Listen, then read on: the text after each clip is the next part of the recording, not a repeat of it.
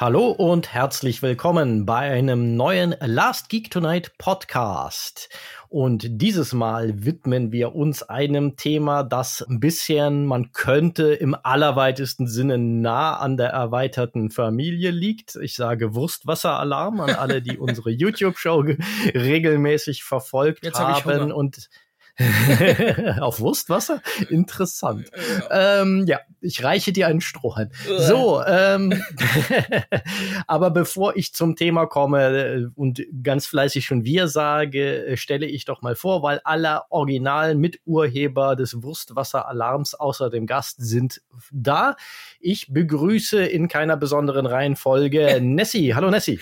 Hallo Sebastian und hallo ominöser Dritter ominöser Dritter, auch bekannt als Christian. Hallo Christian.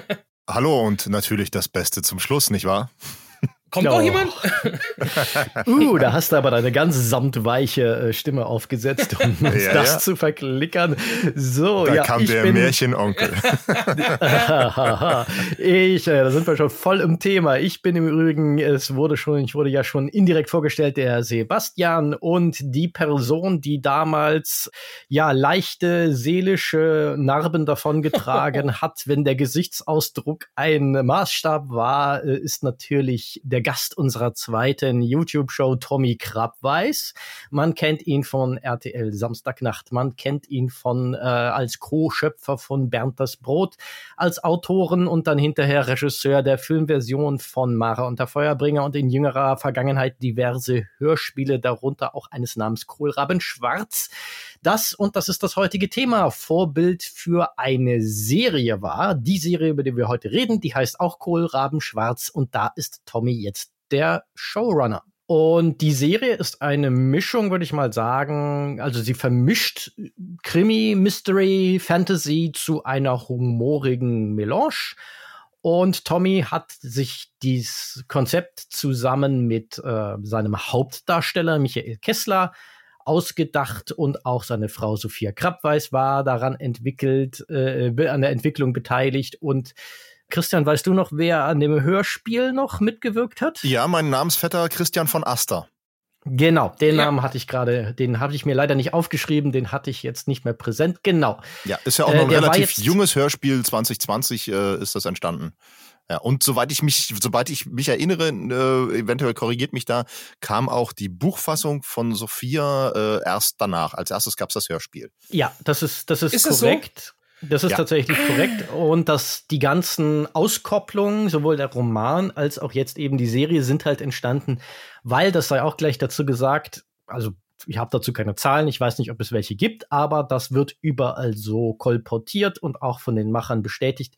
Das Hörspiel war halt echt für Hörspielverhältnisse ein Straßenfeger. Das war wohl dann der Wegbereiter dafür, dass es jetzt eine Serie gibt, die von äh, Paramount Plus co-produziert wurde, also finanziert wurde und auch auf Paramount Plus läuft. Neben Michael Kessler spielen mit unter anderem Bettina Lamprecht, Bettina Zimmermann, Peter Kietnert, Axel Milberg und Jürgen Tonkel in zentralen Rollen.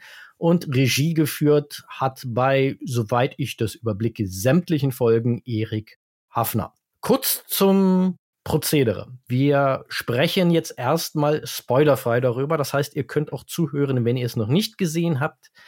Und ähm, wir wechseln dann gegebenenfalls, ich glaube, es ist noch nicht mal gesetzt unbedingt, aber gegebenenfalls, wenn wir das Gefühl haben, da gibt es Dinge, über die wir nur spoilerig reden können oder die es wert sind, dass wir darüber reden oder wir irgendetwas, was wir behaupten, belegen wollen an einem bestimmten Plotpoint, dann machen wir das in einem gesonderten Spoilerteil, den wir nochmal ankündigen. Es äh, läuft also keiner Gefahr, furchtbar gespoilert zu werden, wenn man diesen Podcast bis dahin verfolgt und dann werden ganz viele laute Warnungen ausgesprochen. Mhm. So, ja, habt ihr vorab irgendwelche Worte oder soll ich gleich mal Setting the Scene machen und kurz spoilerfrei zusammenfassen, worum es denn im Prinzip geht? Vielleicht nur als äh, so, äh, wo der Status quo ist. Ich habe äh, das Hörspiel nicht gehört und auch das mhm. Buch nicht gelesen, aber die, die Staffel anderthalb Mal geguckt. Mhm. das ja. kann ich eigentlich ganz genau so unterschreiben. Ich habe auch weder Hörspiel gehört noch Buch gelesen und die Staffel jetzt einmal komplett geguckt und noch einmal so quasi im Schnelldurchlauf ja. als Vorbereitung für heute. Ich habe aber äh, Fun Fact, ne, wenn äh, wenn auch ihr das Buch mal lesen wollt, wir haben jetzt ein Exemplar von Kohlraben Schwarz hier im Studio. Ach, wo kommt das her? Das hat uns die liebe Judith gegeben. Ähm, die hat nämlich äh, sich damals schon ein Exemplar gekauft. Da gab es, glaube ich, mal so eine Aktion mit Unterschriften und so weiter und hat das schon und hat jetzt an einem Gewinnspiel ein weiteres Exemplar gewonnen und das hat sie uns jetzt beim äh, LGT Grillen. Mit Unterschriften? Hat sie uns das gegeben. Nein, nein, nein, wir haben das normale. Ach so, dann tauschen ja. wir, äh, weil ja. ich habe das Buch äh, damals äh, hat der der Tommy hat mir eins mitgegeben beim letzten Aufeinandertreffen. Ah, okay. Und das ist immerhin unterschrieben von Tommy und Sophia. Vielleicht okay. können wir das in einer unserer nächsten Charities unterbringen. Okay, ja, alles klar. Dann würde ich das andere nehmen, also das äh, normale, und dann haben wir was mhm. Schönes für die Charity. Cool, super. Ja, cool, super. Okay, dann noch die Ergänzung.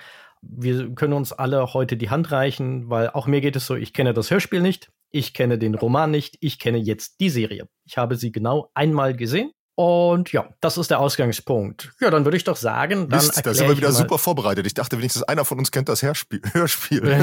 Das Hörspiel, ja. Aber wir reden ja auch über die Serie und ich finde Richtig. dafür, die genau, muss ja. jetzt auch für sich stehen können und das ja. ist doch, ähm, also da sehe ich jetzt keinen Mangel. Wir wollen ja keine Expertendiskussion über Unterschiede führen, sondern ja. darüber, äh, wie die Serie uns jetzt angelacht hat. Genau. So, dann erkläre ich jetzt aber doch mal kurz, worum es geht für die Leute, die hier unbedarft reinschalten in der äh, völlig ungerechtfertigten Erwartung, gut informiert zu werden.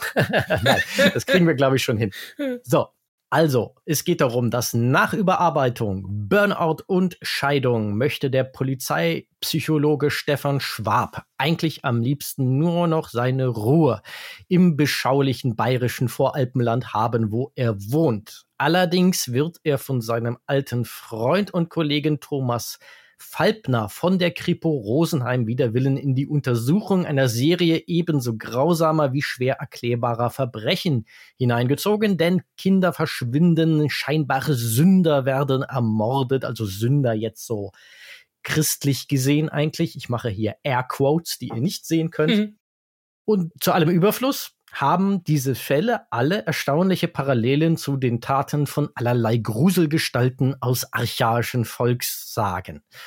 Und zusammen mit seiner esoterisch angehauchten Ex-Frau Susanne, deren neuem Freund, dem erstaunlich tatkräftigen Priester Franz Hartl, sowie der gegenüber allem Übersinnlichen eher skeptisch veranlagten Polizistin Anna Leitner folgt Schwab den Hinweisen, die die alten Märchen bereithalten und kommt einer womöglich übersinnlichen Fragezeichen Bedrohung auf die Spur. Das wäre meine Kurzzusammenfassung. wollt ihr etwas ergänzen, wo ihr das Gefühl habt, das sollte man noch wissen und das ist nicht allzu spoilerig? Also nee, es gibt natürlich noch weitere Figuren, aber auf die werden wir jetzt, äh, denke ich mal, auch peu à peu zu sprechen kommen. Ja. Genau, ich würde würd mal jetzt sagen, für wirklich den, die, die Spoilerfreie würde ich halt sagen, belassen wir es mal bei diesen mhm. Figuren. Also natürlich, es gibt noch, äh, man kann noch nennen die beiden äh, äh, Hilfspolizisten, das ist jetzt ein bisschen fies, aber äh, ich glaub, äh, einfach normale Uniformierte halt, mhm. jetzt ja. nicht so klassische Kripo. Hilfspolizist war wirklich ein bisschen fies. und dann gibt's natürlich noch den unausstehlichen, äh, politisch äh, sehr sagen wir, politisch Bewussten. das ist die freundliche Formulierung Boss Eberhard Kreuz, der von Axel Milberg gespielt wird das, äh, ich glaube, das sind so alle Figuren, die man jetzt, glaube ich, gefahrlos nennen kann, ohne dass man irgendwo mhm. ins Spoiler-Territorium abdriftet. Ja, interessant daran finde ich, äh, dass das ja äh, zum Großteil auch die Originalbesetzung des Hörspiels ist. Mhm. Und äh, ja, mit Michael Kessler ja halt auch in der Hauptrolle jemand, der auch mit die Grundidee geliefert hat für das Ganze. Ähm, ich habe just heute noch äh, ganz kurz in einen, in einen Making-of reingeschaut, ähm, die, die, Idee hatten Michael Kessler und, und Tommy, äh, als sie gerade äh, Bilbo, das heißt das Bilbo und seine, seine Bande äh, Hörspiel aufgenommen haben. Also Bilbo, yeah, weil bei Bilbo yeah, denken yeah. alle Leute, glaube ich, immer an den Hobbit. Ist, ist richtig, ist richtig, ja, ja. das stimmt. Ähm, als sie dieses Hörspiel aufgenommen haben, da hatte, da hatte Kessler wohl diese, den Grundfunken und äh, Tommy sofort drauf angesprungen und dann haben sie da rumgesponnen und dann kam das bei raus. Wie cool, das ähm, wusste ich gar nicht. Das ist, äh, ja. Schön. Ja. Ja, ich glaube, ich habe die gleiche, gleiche, das gleiche Making-of gesehen. Da erzählt der äh, Michael Kessler sehr, sehr lustig, wie sie bei, bei Knödel und Schweinebraten genau. auf die Idee gekommen sind. Richtig, richtig. Und das ist weitgehend äh, tatsächlich in den Hauptfiguren Originalbesetzung, außer dass äh, der äh, Franz Hartl, der jetzt von Peter Kettnert gespielt wird, der war im, äh, in, in der, im Hörspiel ist das, äh, ist es Jürgen Tonke, der jetzt den Thomas Falbner, den, den einen Polizeikommissar spielt. Ah, okay. Ja. Der hat von der Alters, vom, vom Alter her einfach nicht mehr gepasst. Mhm. Deswegen musste mhm. er umbesetzt werden. Aber alle anderen, also Michael Kessler, Bettina Lamprecht, Bettina Zimmermann, also das sind die Originalleute. Okay, ja, interessant. Und, ja. Also ich wusste, dass Michael Kessler aus dem Hörspiel stammt. Mir war nicht klar, dass es wirklich so geschlossen eigentlich alle wiederkehrenden Figuren na, alle, alle äh, glaube ich auch nicht. Ich, ich, glaube, ich glaube, der äh, Tim, Tim Seifi war, glaube ich, auch nicht im Original dabei. Das war, glaube ich, im Hörspiel. Aber da jetzt bitte äh, Leute, die das Hörspiel kennen, äh, korrigiert mich, wenn ich mich da jetzt vertue. Das war, glaube ich, tatsächlich Christian von Asta selber, der ja mhm. eine fantastische Erzählstimme hat und, und so sich für sowas großartig eignet. Ich glaube aber dann für so eine Serie einfach und da will ich ihm jetzt gar nicht bösartig was unterstellen, aber ich glaube, da mangelt es dann einfach in den schauspielerischen Fähigkeiten. Ähm, mhm. Falls ich mich da jetzt irre, dann äh, Verzeihung und Schande über mein Haupt. Wobei das ja ist, ist, ja per se keine Schande. Es sind nun mal unterschiedliche Berufe, die kann man beide können, aber das muss nicht so sein. Nee, äh, die Schande über mein Haupt war auch eher, falls ich mich da irre und es nicht daran lag. Dann, so. äh, Christian von Asta, ähm, wenn du dich jetzt, äh, also wenn du trotzdem ein toller Schauspieler bist, Eggert, schreib uns auf jeden Fall, dann haben wir nämlich deine E-Mail-Adresse, dann können wir genau. dich mal kontaktieren. Möchtest darüber vor einer Kamera in einem Interview darüber reden? genau. ja. Zwinker, zwinker. Das war mein Zaunfall genau. Ja. Auch alle anderen können gerne uns schreiben. äh, äh, ja. Der ja. Cast ist sehr gerne eingeladen. Das an der Stelle schon mal. Wir müssten zum Elbenwald-Festival, wenn das ja. nicht so weit weg wäre, weil da ist äh, ein, ein großer Teil des, äh, des Casts wird da sein und sogar ein Live-Hörspiel äh, ja. machen. Ja. Klingt, klingt fantastisch. Ja. Es ist, äh, ist allgemein, dass ich nicht, dass ich noch nicht beim Elbenwald war, ist schon echt dämlich, weil es ist ja quasi in meiner Heimat um der Ecke. Hm. So, da komme ich ja her und eigentlich würde es sich echt anbieten, aber ich schaff's immer nicht. Und das auch dieses, dieses Jahr ist es an einem Wochenende, das für mich nicht so günstig ist. Ja, leider. Immer so ein bisschen suboptimal. Naja. Hm. Irgendwann schaffen wir es. Aber wir sprechen ja heute auch nicht über das Hörspiel, sondern wir sprechen über die Serie. Und ich würde sagen, weil das, glaube ich, viel, viel einfacher macht, als wenn wir den Ball irgendwie verstecken, wie die, die amerikanische ähm, Branchenredewendung dazu ist. Hiding the ball. Lass uns, äh, lasst uns mit der Tür ins Haus fallen. Ganz kurz einfach nur so ein Fazit. Wie fandet ihr die Serie jetzt? Wer, wer, wer möchte anfangen? Ja, ich überleg, wer, wer, wer, wer möchte sich ich, als erster um ich spring einfach Kragen mal als reden. erstes. Ich spring einfach mal als erstes vor den Zug. So. Okay. Ähm, du, du. Ah, ja, also ähm, äh, grundsätzlich Erwartungshaltung ähm, war durchwachsen. Ich mochte den Trailer nicht. Das habe ich damals auch äh, ja schon auch direkt im Discord geschrieben. So mit dem Trailer konnte ich nicht so viel anfangen. Der hat mhm. auf mich eher so ein bisschen mäh gewirkt.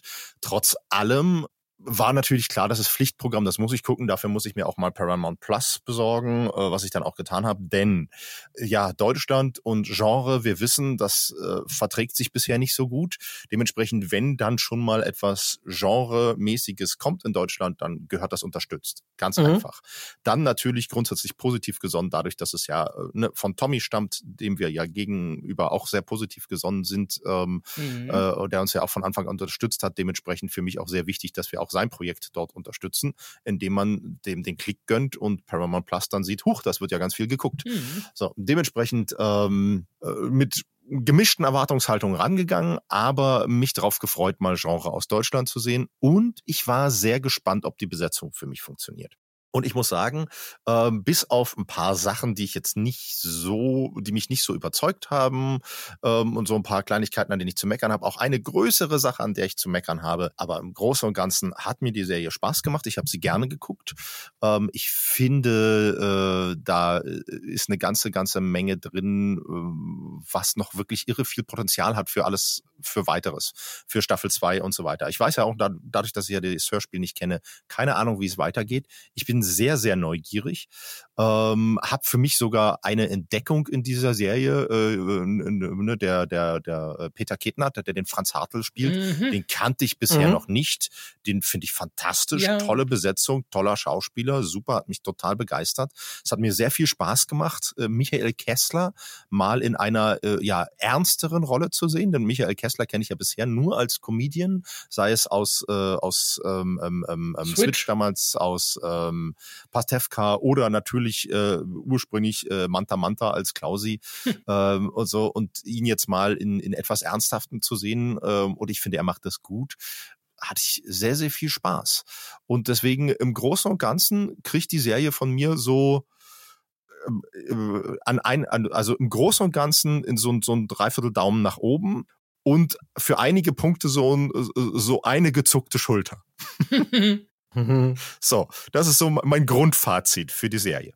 Okay, Nessie. Ja, ich würde mich dem Daumenurteil auch anschließen. Tatsächlich so, so drei Viertel, das ist ein gutes Bild. Ähm, ich hatte überhaupt keine, äh, das klingt, klingt das jetzt falsch, wie gesagt, keine Erwartungen daran. Das hieße, dass ich dachte, es wird nichts. Nee, also ich, äh, ich wusste einfach nicht, worum es geht. Ich hatte null Vorinformationen und bin da ganz unbedarft dran. Und ja, ich hatte auch echt viel Spaß. Ich habe es in einem Rutsch durchgeguckt, die sechs Folgen, die es ja gibt.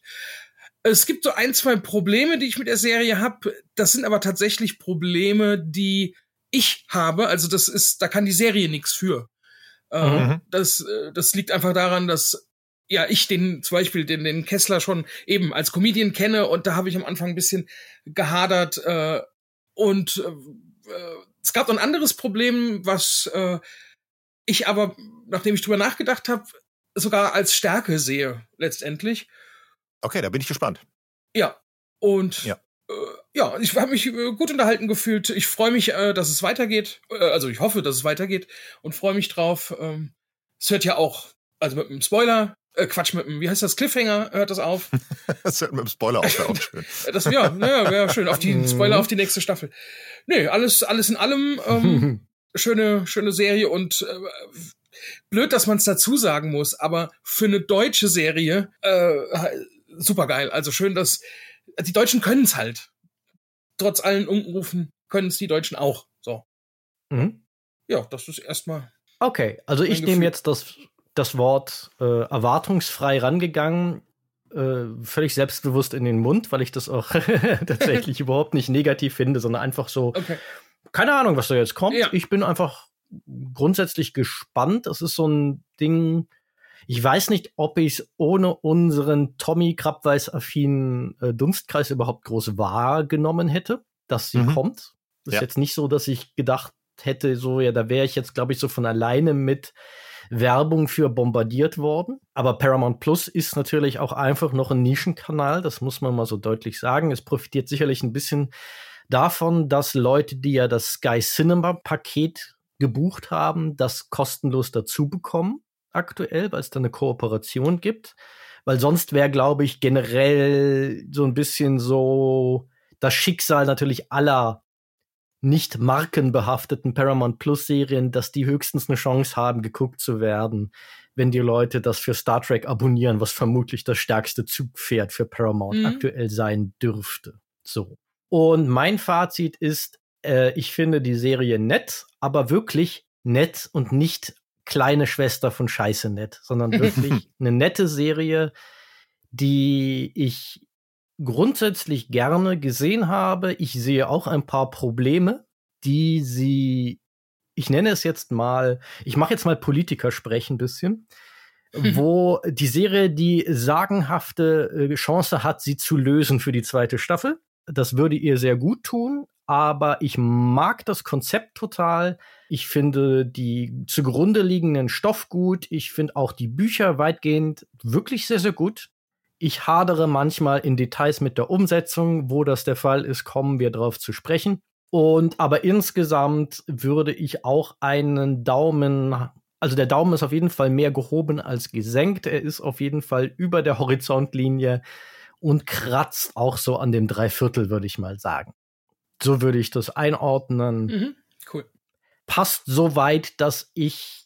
Es ist ein bisschen komisch. Ich sag, äh, ich spreche es jetzt einfach mal offen aus. Ich bin mir nicht sicher, wenn es den Tommy Krabweis Background und unser Bedürfnis darüber zu reden nicht gegeben hätte, ob ich es ganz zu Ende geguckt hätte nach den ersten zwei Folgen oder so oder ob es mich dann verloren hätte ein bisschen.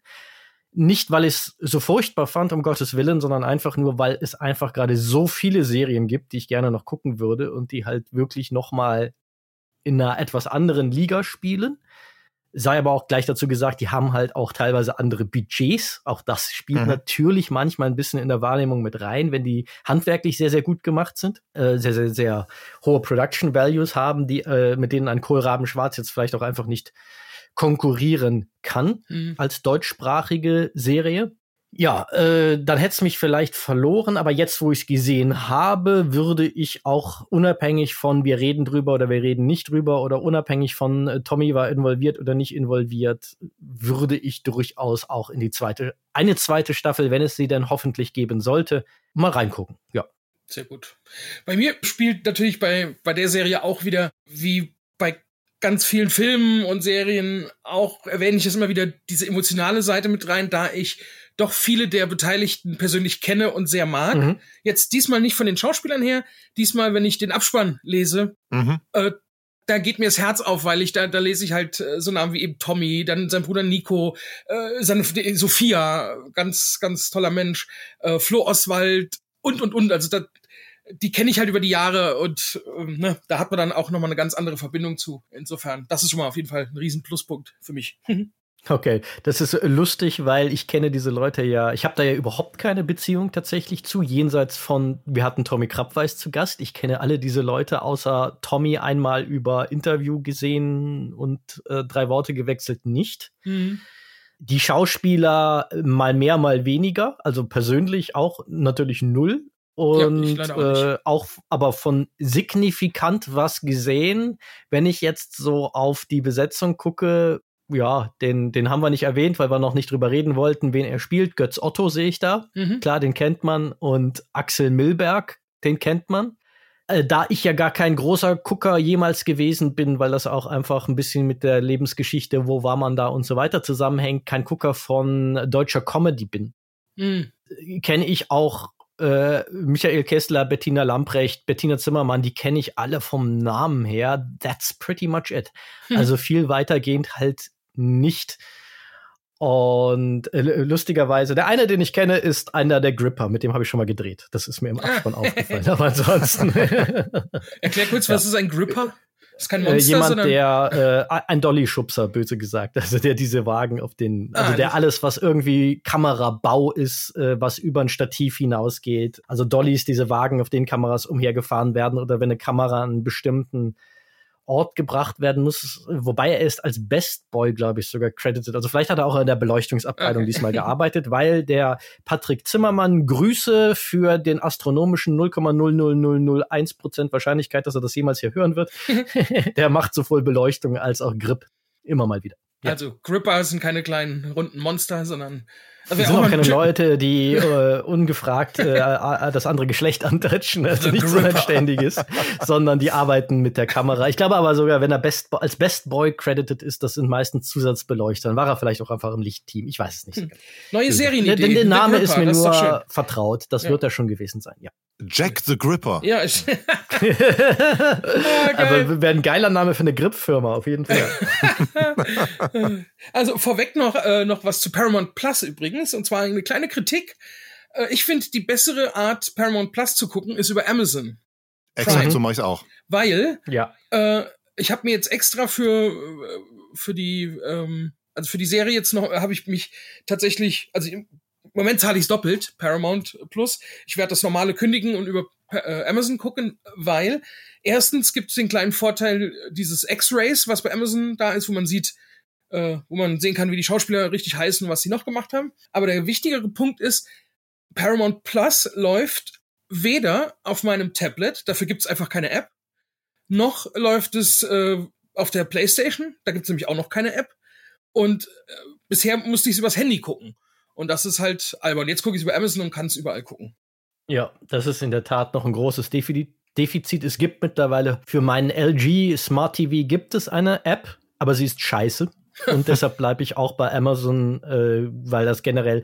Es kommt auch noch oben drauf, dass du äh, wohl teilweise je nach App in der Paramount Plus App zum Beispiel keinen Surround Sound hast, sondern ah. dass das ah. alles nur Stereo ist, was auch sehr nicht zeitgemäß ist und in der Amazon-Version, äh, also weil es ja auch bei Paramount Plus äh, kurze Abschweifung, aber äh, ich habe mhm. kürzlich noch mal um was äh, mich an was zu erinnern, in Star Trek Discovery reingeguckt, dass ja ein, was auch immer man sonst über diese Serie sagen muss, es hat einen unfassbar guten Surround-Mix. Und das ist halt schade, dass solche Sachen in der Paramount, in den Paramount Apps teilweise nicht funktionieren. Da müssen sie dringend dran. Ja, genau. Okay.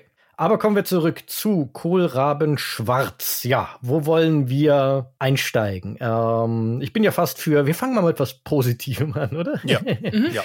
Und wo ich tatsächlich eine große, große Stärke der Serie sehe, ich habe es eben angedeutet, ist der eigentliche Stoff. Also sowohl ja. das Konzept als auch die grundsätzlichen Drehbücher. Das finde ich richtig gut. Das ja. ist eine gute Arbeit.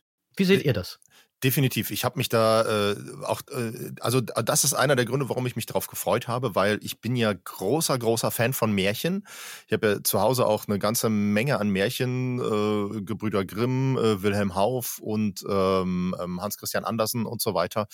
Ähm, ich liebe Märchen und war da einfach sehr, sehr neugierig drauf, wie man diese alten Sagen, Legenden und Märchen hier in diese Zeit transportiert, wie man das macht und bin da tatsächlich auch sehr angetan davon, wie sie das gemacht haben, wie die Grundidee dahinter war ähm, und wie diese Figuren reingebracht wurden und so. Fand ich, fand ich sehr, sehr cool. Auch ähm, weil es jetzt äh, ne, bis auf ich will jetzt nicht zu sehr spoilern, aber quasi der, der, der letzte Bösewicht, der dann reinkam in der letzten Folge, ähm, da wusste ich sofort, worum es geht. Aber jetzt gerade so die erste Figur äh, kannte ich zum Beispiel noch nicht. Ähm, und äh, auch die zweite Figur, die kam. Das waren so, so Figuren, wo ich dachte, ah, okay, diese Sagen und Legenden kenne ich nicht. Äh, Finde ich spannend. Ähm, mal gucken, was da passiert. Und fand ich sehr, sehr cool umgesetzt. Sehr, sehr gute Ideen, das zu transportieren. Und da muss ich wirklich sagen, also beide Daumen nach oben für äh, die Grundidee und die Story und auch grundsätzlich fürs Drehbuch, wobei ich da äh, einen Abzug habe, zu dem ich später komme. Okay. Sind eigentlich äh, die, diese Sagen und Legenden, sind die erfunden für die Serie oder, oder gibt es die wirklich in, in Bayern? Also, das also sind, soweit Eindruck ich weiß, ist, sind das, sind das echte Sagen und Legenden. Ah, cool. Genau, ist mein Eindruck. Ich meine, beim ähm, bei einer ist es ja sehr offensichtlich, weil es ein super berühmtes Märchen ja auch mit ja. Gebrüder Grimm und so weiter ja. Äh, durch die überliefert und so weiter ist. Ich meine aber, dass das für alle so gilt, weil das ist jetzt kein Spoiler, weil äh, das verwerfen sie ja sofort, dass das sein könnte. Zum Beispiel der dann nicht wirklich gefeaturete Krampus ist zum Beispiel auch eins, mit dem ich sehr den sie da einmal erwähnen, ist eins, mit dem ich auch sehr vertraut bin. Mhm, ja. Ähm, insofern gehe ich, ich habe es jetzt nicht überprüft, aber ich behaupte jetzt mal ganz frech, das müssten eigentlich alles real existierende Märchen, Mythen, Sagen sein. Cool. Was ich auch einen Teil des äh, wirklich einen coolen Teil, das ist einer der Gründe, warum ich sage, ich mag das Konzept total, dass man sagt, man macht genuin deutsche Fantasy, indem man diesen deutschen Sagen Kanon anzapft, weil das finde ich einen cleveren Schachzug, wie man etwas macht, was astreines Genre ist, was super untypisch deutsch ist, aber dann wieder sehr Dinge reinbringt, die für unseren Kulturkreis typisch sind und dadurch eine gute Melange schafft aus Dinge, die man in Deutschland nicht oft macht, aber die trotzdem Anschlusspunkte schaffen an Dinge, die jeder hier kennt, zumindest in Teilen kennt. Irgendwann ja. kommt da irgendwas, was jeder mal, wovon jeder schon mal gehört hat. Ja, und äh, ich finde ja in dem Zusammenhang auch direkt mal äh, liebe Grüße an die Filmförderungsanstalten und so ähm, und an die deutsche Film- und Fernsehlandschaft. Oh, ähm, spüre ich da ein vergiftetes Lob kommen? ja, natürlich, natürlich. Äh, ist einfach schlichtweg, äh, wenn man guckt, wie äh, reichhaltig unsere Geschichte äh, ja ist, was Fantasy betrifft, mit den ganzen Märchen, mit mhm. den Gebrüdern Grimm. Und ich meine, ganz ehrlich, welches Kind wurde nicht beeinflusst von den Märchen der Gebrüder Grimm? Zeig mir ein Kind und ich sage, du lügst. Ja. Ähm, also außer, ne, also in, in du sagst zu Kindern, du lügst? Ja. So. Gut. Nein, ich zeige dem, der auf das Kind zeigt und sagt, hier, das Kind das nicht. Ach so. Da ich, du lügst. Und dann zeigt er auf das Kind und sagt, du lügst. dann, zeige ich auf das kind und, dann zeige ich auf das Kind und sage, du armes, armes Kind. Nein, wenn man einfach guckt, äh, wie reichhaltig äh, im deutschsprachigen Raum doch eigentlich, was für ein reichhaltiger Fantasy-Hintergrund da vorhanden ist, mhm. dann ist es eigentlich wirklich beschämend für die deutsche Film- und Fernsehlandschaft, wie wenig wir äh, im äh, Bereich Fantasy machen. Wie wenig dort gefördert wird, wie wenig dort unternommen wird, wie wenig Vertrauen in dieses Genre dort da ist, dass das ja Publikum findet. Mhm. Wo man mhm. sagt so, hm, warum soll das kein Publikum finden? Da war im deutschsprachigen Raum immer Publikum für da. Da ist ein historisch gewachsenes Interesse dran an diesen Genres. Äh, ja, und in dem Zusammenhang auch nochmal, äh, ja, toll, dass das endlich da mal umgesetzt wird. Und auch äh, gefördert wurde, wo ja. wir diesen ja. Äh, diesen, dieses Thema schon anschneiden, weil der, das Ding hat ja äh, ein erhebliches Fördersümmchen kassiert. Ja. Hast du, du hast vorhin schon mal Budget erwähnt und jetzt Fördersumme. Hast du da Zahlen irgendwie recherchiert? Weil ich nicht nee, ich konnte leider nichts finden. Also soweit ich das sehen konnte, hat da niemand konkret was öffentlich gemacht. Ja, okay ich glaube, da hätte man, wenn man es hätte wissen wollen, hätte man Tommy einmal anschreiben müssen und fragen, ob er darüber reden darf, weil das ist ja mhm. auch manchmal ja. vertraglich gereg geregelt oder es mag auch andere Gründe geben, warum das irgendjemandem nicht recht ist, darüber zu reden. Was auch völlig legitim ist, Absolut. aber ich glaube, man lehnt sich, das sieht man der Serie auch an, nicht aus dem Fenster, wenn man sagt, die wird sicherlich nicht extrem schmal budgetiert gewesen sein, aber natürlich, Weit und auch das ist völlig nachvollziehbar, äh, schmeißt niemand so viel Geld wie auf die internationalen Serien jetzt einsetzt ja. für etwas, was vielleicht das Potenzial hat, wenn sie es synchronisieren oder mit Untertiteln in ein paar anderen Ländern ein bisschen geguckt zu werden, aber im Wesentlichen schon, nehme ich mal an, dann doch in Deutschland rezipiert werden wird. Ja. Okay, ja, also wo ich zum Beispiel eine der Stärke auch teilweise sehe, aber dann, äh, das ist jetzt ein vergiftetes Lob, vielleicht können wir da. Nein, eigentlich gar kein vergiftetes Lob. Es ist ambivalent. Das ist das richtige Wort. Vergiftetes Lob ist falsch wo ich eine Stärke sehe, die dann leider auch ein bisschen zu einer Schwäche wird, die ich gesehen habe, ist das Verhältnis von der Grundlage zur Inszenierung und ein, ein Bereich, wo es für mich sehr, sehr augenfällig wird, wo ich da ein Problem sehe, ist, die Dialoge sind teilweise super spritzig, aber sie kommen nicht so rüber. Und das liegt meiner Meinung nach sehr stark. Diese Serie hat ich nehme jetzt ein böses Wort ins, äh, in den Mund, aber das muss sein. Sie hat ein dezentes Inszenierungsproblem und die mhm. Dialogszenen sind für mich ein gutes Beispiel, wo das liegt, weil da sind ganz viele Sachen bei, die sind super spritzig geschrieben, aber Tempo und Timing sitzen nicht, finde ich persönlich. Wo ich sagen würde, wenn ich die mir in meinem Kopf vorstelle, wenn die in einer perfekten Delivery, würde ich sagen, bam, bam, bam, bam könnten die sein aber sie verenden auf halbem Wege. Und bevor ich jetzt hier weiter labere, weil ich äh, höre schon Christian anatmen, frage ich gleich mal A, empfindet ihr das auch so? Und B, woran liegt es eurer Meinung nach, wenn ihr das auch so empfindet? Ich habe zwar angeatmet, aber Nessie, möchtest du erstmal oder soll ich?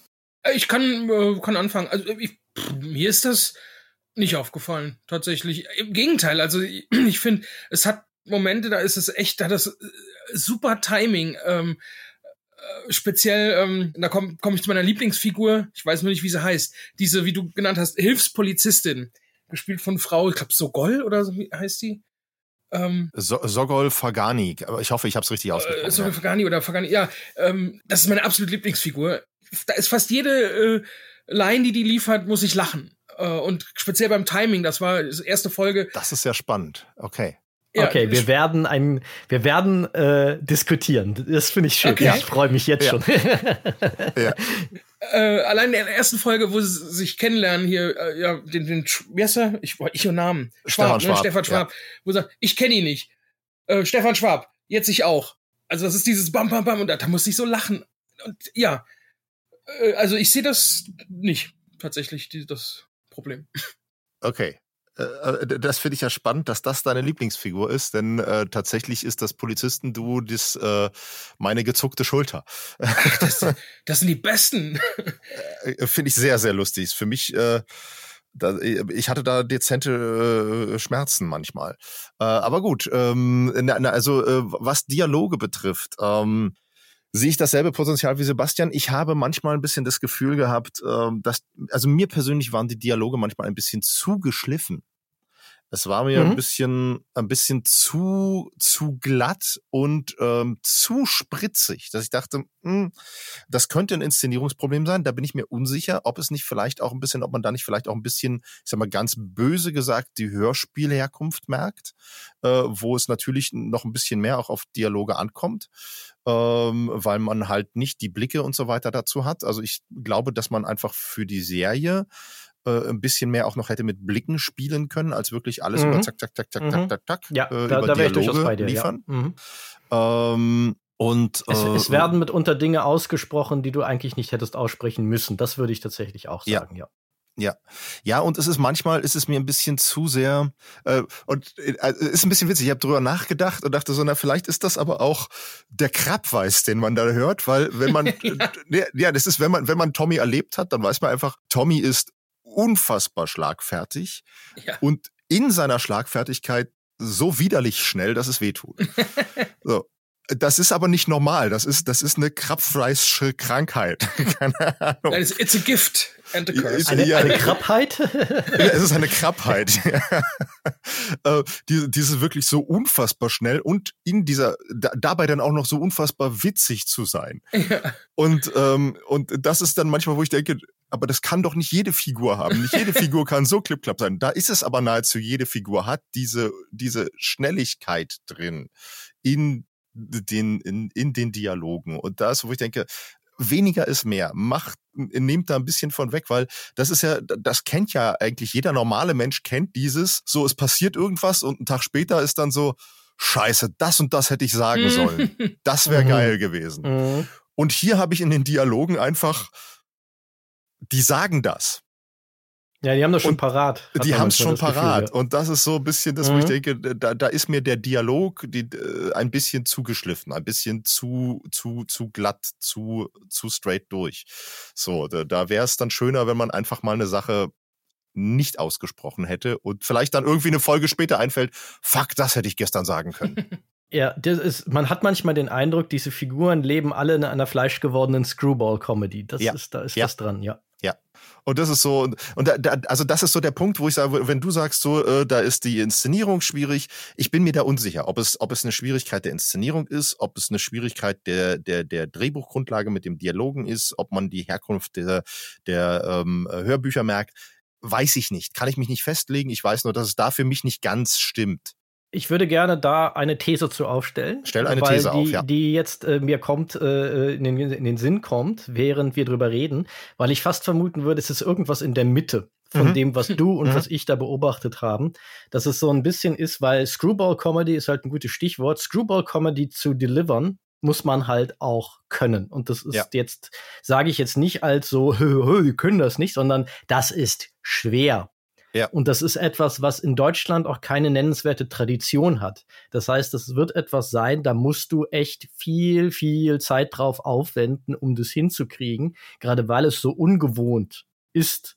Und vielleicht auch hier mag ein Budget eine Rolle spielen, weil wenig Budget heißt nicht nur weniger Schauwerte, es heißt auch immer weniger Zeit.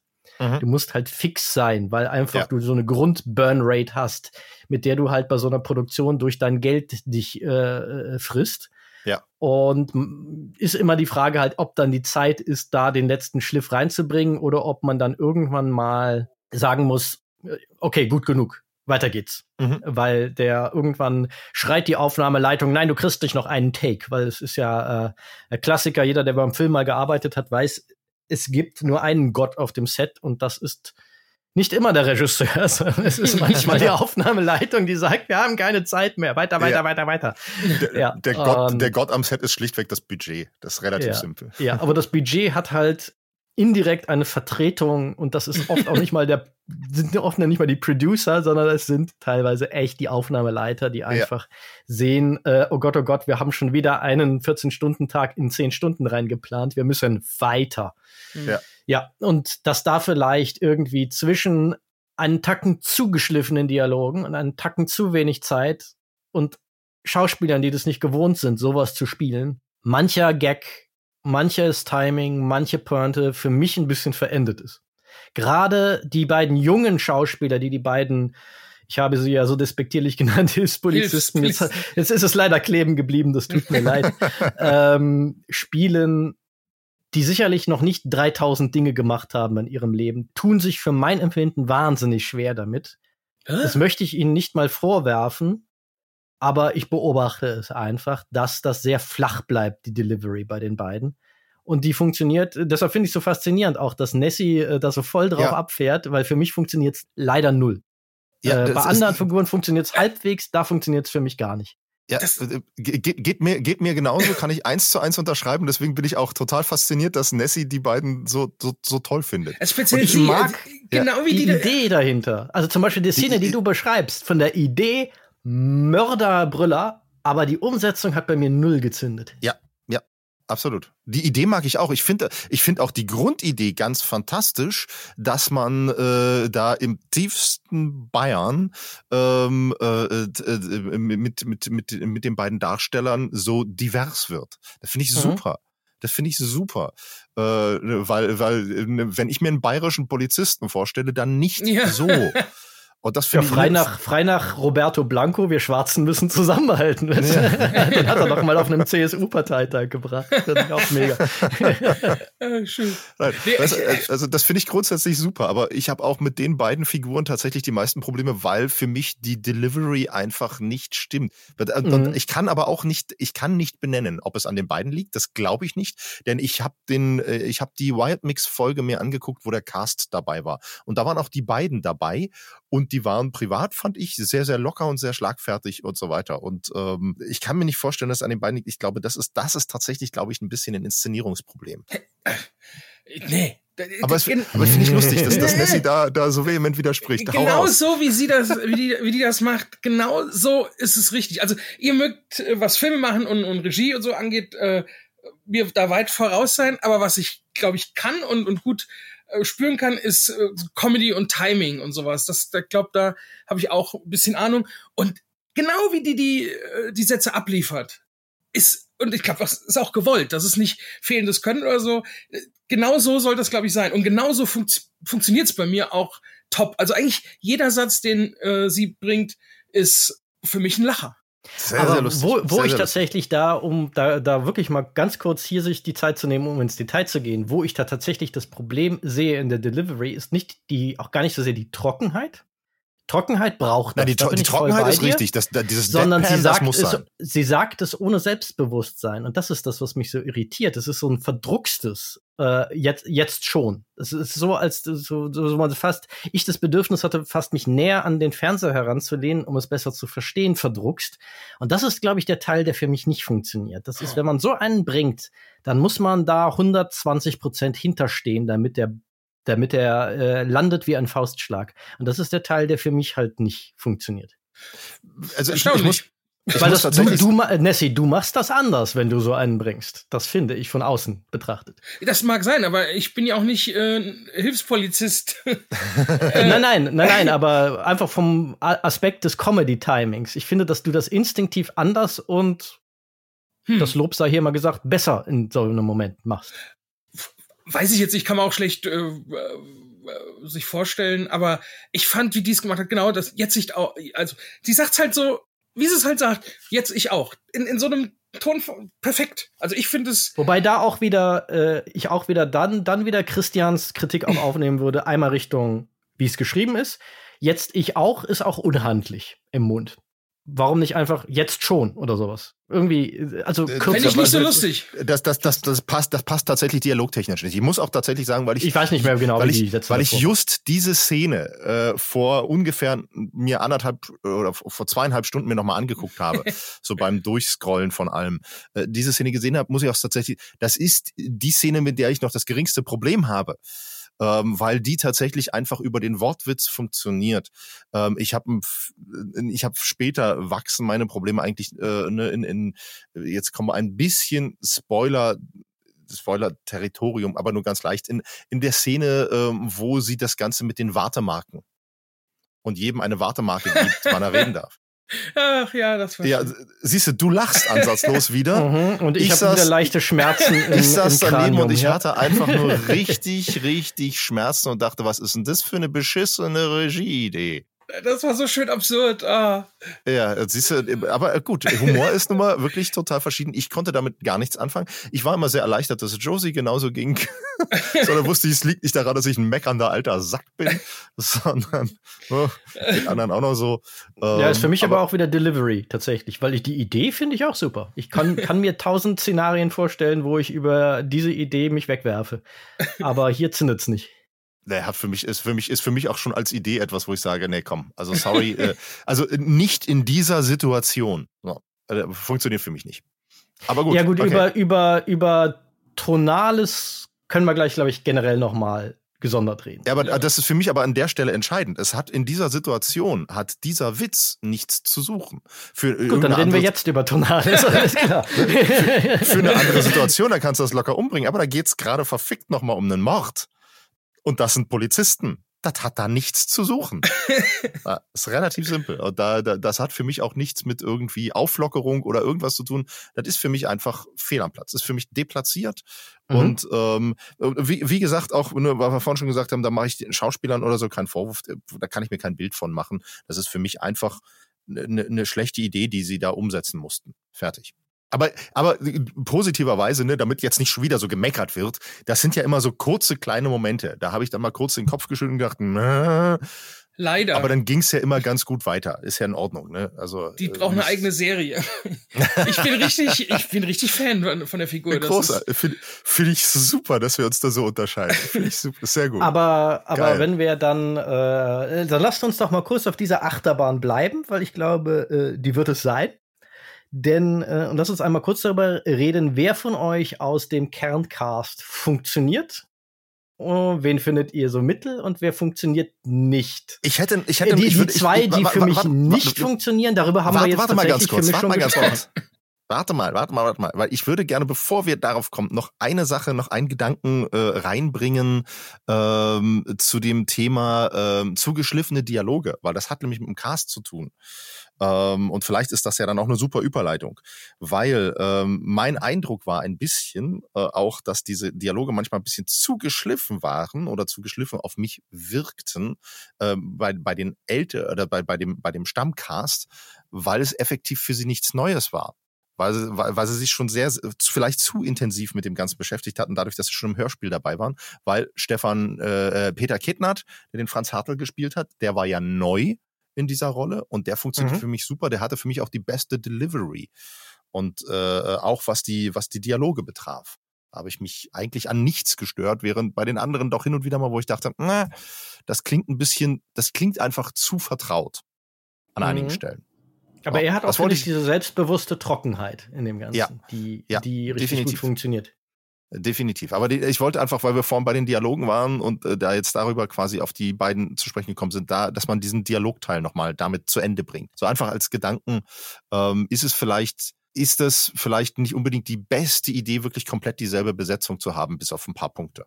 Also in, in, im Hauptcast. Auf der anderen Seite macht es natürlich, ich kann es auch verstehen, es macht die Arbeit natürlich umso leichter und Mhm. umso effektiver und schneller, ne? Weil du musst halt dann nicht irgendwie erläutern, du spielst das und das und so und so und tralala. Die Leute wissen's, die kommen vorbereitet zum Set, sie wissen exakt, was sie tun müssen und so. Ich bin da ein bisschen zwiegespalten. Ist nur natürlich in so einer Figurenkonzeption, wenn man einen Medienwechsel macht, auch nochmal die Frage, ob es nicht produktiv ist, sich diese Frage noch einmal zu stellen. Ja. Was nicht unterstellen soll, dass das nicht passiert ist, um Gottes Willen, sondern einfach nur als Gedanken. Mhm. Ja. Dass eben da es vielleicht manchmal ganz gut ist, über Aspekte von Figuren und Figurendarstellungen nachzugucken, die in einem Medium super funktionieren, im anderen dann nicht. Okay, so, jetzt, sorry, ich musste dich so rausreißen, damit wir Alles einfach dieses Dialogthema so quasi zu Ende führen. Wir sind ja, wie ich schon sagte, auf einer Achterbahn und so wird das, glaube ich, auch weitergehen. aber schön, dass wir die Pain Points an völlig unterschiedlichen Stellen haben. Das äh, gefällt mir. so, aber Schauspieler, die einzigen beiden, wo ich wirklich äh, zumindest von denen jetzt, äh, die wir, über die wir spoilerfrei reden können, wo ich wirklich gehadert habe, die haben wir jetzt aus dem Weg geschafft. Ich möchte ein extremes Lob, weil äh, da kann ich jetzt auch gleich anknüpfen, aussprechen an dieser Stelle an den Peter Kittnert. Den finde ich auch mega. Über ja. den, äh, den Franz Hartl, den Priester, habe ich mich weggeschmissen. Was bist denn du für ein ja. ein Pfarrer, ein Vorbereiteter, ein Vorbereiteter und so weiter. Das ist so, so, so, so Running Gag, super Delivery, super geschrieben, cooles Zusammenspiel, auch diese Buddy-Cop-Dynamik mit Michael Kessler, die funktioniert für mich sehr, sehr gut. Ich bin vor allen Dingen auch sehr, sehr gespannt, tatsächlich sehr, sehr gespannt, was aus dieser Figur jetzt wird. Ähm, ich bin wirklich sehr, sehr, sehr, sehr neugierig. Äh, was bist denn du für ein Pfarrer? Schönes Ding. Äh, ich habe zu, oder, Nee, ich würde jetzt schon spoilern, wenn ich sage, was ich zu, zu Josie gesagt habe. Ich glaube nach Folge, äh, mitten in Folge drei. So, äh, was ich sehr, sehr, sehr, sehr cool fand. Äh, kann ich mich nur anschließen. Tolle Figur, toll gespielt. Ähm, Peter Kettnert äh, kenne ich bisher überhaupt noch nicht, noch nirgendwo gesehen. Ich hatte mal ein bisschen Dito, geguckt. Dito, ja. Äh, ich hatte mal ein bisschen ja. geguckt, was er bisher so gemacht hat. Und das war auch hauptsächlich so das, was man von einem Schauspieler in Deutschland erwarten würde. So, sich halt die Krimiserien hoch und runter äh, Gast gespielt ähm, und viel im, im, im, in bayerischen Krimis und so weiter. Und äh, für mich eine absolute Entdeckung. Äh, Werde ich auch ein bisschen im Blick behalten, was der sonst noch so macht. Mal ein bisschen mhm. gucken, wie er sonst in anderen Rollen so, so funktioniert, weil wirklich toll. Mhm. Da bin ich auch ganz bei euch. Die ja. Entdeckung der, der Serie, finde ich. Ja. Sehr, Ansonsten ja. Axel Milberg ist Axel Milberg gewohnt gut. da ja. habe ich nichts dran zu meckern. Der, der Mann ist einfach eine Bank, muss man sagen. Schon immer gewesen, aber auch. Und ansonsten, ja, äh, Michael Kessler finde ich persönlich solide. Da flippe ich jetzt nicht aus. Manchmal gibt es Details, mit denen ich fremdele. Aber da brauche ich, das brauche ich persönlich nicht mal jetzt. Das ist so auf einer Ebene von, das brauche ich nicht mal zu vertiefen. Insgesamt geht es in Ordnung, was er da macht. Mhm. Michael Kessler, muss ich sagen, ähm, ich war sehr neugierig, dadurch, dass ich ihn ja schon, schon kannte ähm, und auch Kessler immer gerne gesehen habe. Also wirklich immer gerne gesehen habe, äh, äh, auch sehr viel Spaß hatte an, an dem, wie er sich selbst auf den Arm genommen hat in der, in der Pastewka-Serie, ähm, wo er ja auch schon äh, einiges an, ich sag mal, dramatischen Fähigkeiten gezeigt hat. Und ich muss tatsächlich sagen, dass er mir hier doch gut gefällt. Also ich gucke das gerne an, was er da macht, äh, finde es gut, wie er das spielt. Ähm, und äh, ich, ich bin ja, ich sag mal, seit Breaking Bad ähm, bin ich äh, ein großer Fan davon, wenn Comedians plötzlich was Ernsthaftes spielen. Mhm. Äh, weil ich war mit, mit ähm, mein Gott, jetzt fällt mir der Name nicht an, Brian Cranston. Äh, Brian Cranston, äh, ich habe mich ja die ersten zwei Jahre geweigert, Breaking Bad zu gucken, obwohl mhm. alle sagten, gucke Breaking Bad, du musst das gucken, du musst das gucken. Und ich so, nein, nein, nein, der, der ging mir schon als, als Vater in äh, Malcolm so tierisch auf den Sack, äh, unerträglich.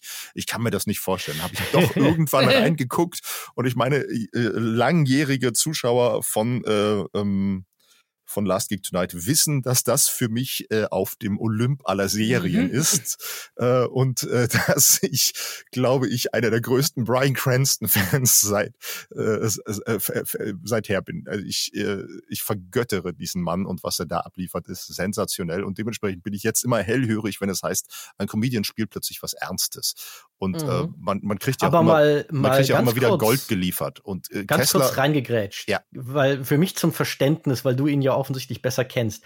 Ist Michael Kessler ein klassischer Comedian? Weil Brian Cranston ist ja jemand, der halt zufällig durch komödiantische Rollen schon etabliert war, aber ja in seiner ganzen Karriere schon wild durcheinander alles mögliche, dramatisch, komödiantisch und so weiter gespielt hatte. Nur zufällig halt war er durch seine wiederkehrende Gastrolle in Seinfeld und dann natürlich durch Malcolm in the Middle halt so ein bisschen etabliert als äh, der Lustige. Aber ja. das, das ist ja nicht von seinem Werdegang. Wie ist das bei Michael Kessler? Weißt du das zufällig? Äh, also ich, ich ähm, kann ihm da jetzt vielleicht Unrecht tun und er hat vielleicht auch schon äh, Dramatisches gespielt, aber soweit ich weiß, ist eigentlich äh, Kessler immer in witzigen Sachen besetzt worden. Ob das jetzt ähm, äh, halt, wie gesagt, Switch äh, ist äh, Manta Manta, wo er den Deppen spielt, der sich selbst in die Schuhe pinkelt. Ähm, oder äh, was haben wir noch? Ähm, ähm äh, äh, äh, er ist wieder da, war, glaube ich, auch eher eine witzige Rolle. Martina Hill Show und äh, Binge Reloaded etc. pp. Das sind alles eher immer lustige Sachen gewesen. Äh, mhm. ich kann ihm da wie gesagt Unrecht tun, weil er hat natürlich auch viele viele äh, Gastauftritte gehabt, gerade noch so in den in, den äh, frühen Jahren in äh, äh, ähm, klassischen deutschen TV-Serien und so. Ich glaube tatsächlich, das müsste ich aber mal ganz kurz googeln, dass er eine ganz klassische Schauspielausbildung genossen hat. Mhm. Ähm, aber dann halt komplett in die Comedy-Schiene äh, gerutscht ist. Mhm. Aber das ähm, würde Ja, man rutscht da ja auch leicht rein in Deutschland, weil ja. die Deutschen ja. lieben Ach, ja ihre ja Nazis und ihre Komödien und mhm. äh, oft bleibt da nicht mehr viel Raum dazwischen, gerade wenn man viel Kino spielt. Ja, ist, ist lustig. Ich habe es just aufgeschlagen äh, äh, in, in sein Wikipedia und äh, witzigerweise von 1988 bis 92 absolvierte er an der Westfälischen Schauspielschule Bochum eine Ausbildung. Ja. okay. Also er hat eine ganz, ganz klassische Ausbildung hier nebenan genossen. Ja. Mhm. Inwiefern er aber, inwiefern ja. er aber wirklich äh, auch ganz klassisch dramatisch spielt, auch bühnentechnisch und so, keine Ahnung. War auf jeden Fall für mich überhaupt nicht damit besetzt und hat mich hier aber doch, äh, doch überzeugt. Ja, er ist eher, äh, er ist auch eher der, also der Fernseh- und Film, ähm, Comedian. Also wenn ich von Comedians spreche, denke ich an erster Linie an so Stand-Upper und Bühnencomedians. Richtig, da hast das, du recht, ja. Aus der Ecke kommt er nicht. Also er, Richtig, er ja. ist der ja, Sketch-Show äh, und so aus der Richtung kommt er mhm. her. Ja. Ja. Wobei, wobei die meinte ich tatsächlich auch. Ja. Da habe ich mich vielleicht ein bisschen unklar ausgedrückt. Die, diese Fernseh-TV-Comedian-Ecke. Genau. Ja, genau. Also er ist, er ist kein Stand-up-Comedian. Das wäre mir neu, dass er so. Das wüsste ich auch nicht. Also vielleicht ist er mittlerweile hat er vielleicht ein Solo-Programm, aber das weiß wüsste ich jetzt. Also für mich ist der Michael Kessler tatsächlich eins der Probleme gewesen, okay. sag ich mal. Mhm. Eben weil ich ihn als Comedian äh, hauptsächlich oder eigentlich nur kenne. Und ich die erste große Szene in der, in der ersten Folge bei dem Verhör, nee, bei der Vernehmung, ist ja kein Verhör, ah, ist ja eine Vernehmung, äh, da habe ich gedacht, da sitzt jetzt, das ist jetzt eine Folge Switch und da sitzt der Kessler, der spielt jetzt einen, einen äh, Polizisten oder, oder Psychologen und musste nach dem ersten Satz habe ich gewohnheitsgemäß einfach mal gelacht. Weil ich, weil, weil ich dachte, jetzt kommt äh, gleich muss kommt eine Pointe oder irgendwas, aber war ja nicht. Das war ein ziemlich ernstes äh, Ding da ähm, und äh, ah, da hatte ich lange Probleme, ihn äh, da irgendwie das auszublenden und ihn als als das zu sehen, was er da jetzt in der Serie spielt ja, da, das, das wird besser. Mit der Zeit äh, wird es immer besser. Das ist aber das, was du eingangs meintest mit, äh, es gibt so Nessie-Probleme, ne? Ja, genau, das Problem, ja, das, weil da kann, da kann er tatsächlich ja eigentlich für. gar nichts dafür, ja. Nee, genau. nee, nee, das ist, ähm, das Problem habe ich. Wenn ich ihn gar ja. nicht gekannt hätte vorher, äh, würde ich ihn jetzt wahrscheinlich als ernsten Schauspieler, der auch ein bisschen lustig sein kann, wahrnehmen. Aber das finde ich lustig. Dann, dann haben wir ja quasi, äh, wir drei, so komplett, äh, äh glaube ich, das mal abgegriffen. Der Sebastian als jemand, der ihn nicht kennt, guckt sich das quasi völlig neutral an, findet ihn solide. Ich als jemand, der ihn als Comedy-Darsteller kennt, gucke mir das an und sage, ach, das macht er gut, weil ich das schnell ausblenden kann. Und du äh, als jemand, den als, äh, kenn, äh, als, als, als Comedy-Darsteller kennt, kannst es nicht so schnell ausblenden und hast damit dadurch mehr Probleme. Finde ich sehr lustig. Ja. Sehr schön. Aber tatsächlich, also äh, der liefert trotzdem ab. Das gefällt ja. mir halt äh, schon und äh, das ist mir auch, das äh, habe ich auch erwartet, weil ich meine, äh, Comedy heißt nicht automatisch schlechter Schauspieler. Im Gegenteil, äh, äh Comedians sind nein, oft. Nein, um Gottes äh, Willen. Also das ist auch, Gegenteil, ganz im Gegenteil. Wir haben das, eben, eben. Wir haben das im äh, unserem Podcast zu The Last of Us einmal sehr groß thematisiert, ja. dass der Craig Mason ja äh, mal sehr deutlich gesagt hat, dass er ein großer Fan mittlerweile der Idee ist, auf die ihn ja der ähm, Breaking Bad äh, Schöpfer, hilf mir Vince Gilligan, ja. Vince Gilligan äh, gebracht hat, Comedians oder komödiantische Schauspieler, nennen wir es mal lieber so, damit mhm. wir nicht irgendwie in diese Vermischung kommen, ja. in ernsten Rollen zu besetzen, weil die eine sehr die Brüche des Lebens gelernt haben zu spielen, sozusagen, mhm. für das Komische und dass sie diese Fähigkeit auch sehr gut für das Dramatische einsetzen können. Und ich halte das durchaus für eine solide Theorie, die er da zum Besten bringt. Die hat er halt in dem Begleitpodcast zu The Last of Us äh, von HBO selber so einmal so formuliert. Mhm. Und ich glaube, da ist was dran.